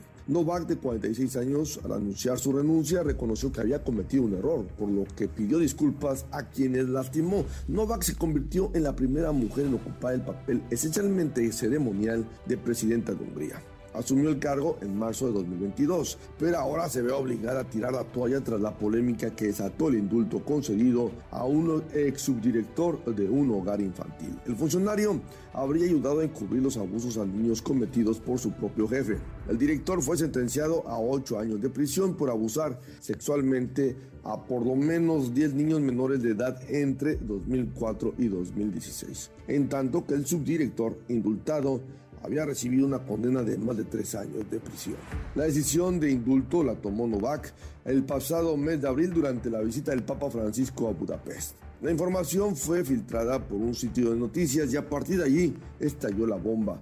La oposición pidió la dimisión de Novak y posteriormente la población tomó las calles indignada para expresar su condena a las puertas del Palacio Presidencial. Además de la presidenta de Hungría, tres asesores renunciaron a sus cargos. Otra partidaria de Orban, la exministra de Justicia Judith Varga, también anunció su retiro de la vida pública por el asunto. El retiro de Varga supone un duro golpe para el partido oficialista, ya que estaba previsto que ella encabezaría la lista del partido en las elecciones al Parlamento Europeo este verano. Hasta aquí mi reporte, seguiremos informando. En un momento regresamos. Continúa con la información con Luis Cárdenas en MBS Noticias.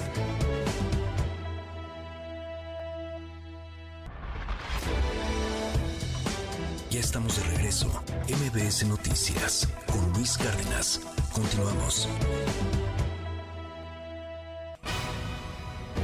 Esto fue MBS Noticias con Luis Cárdenas.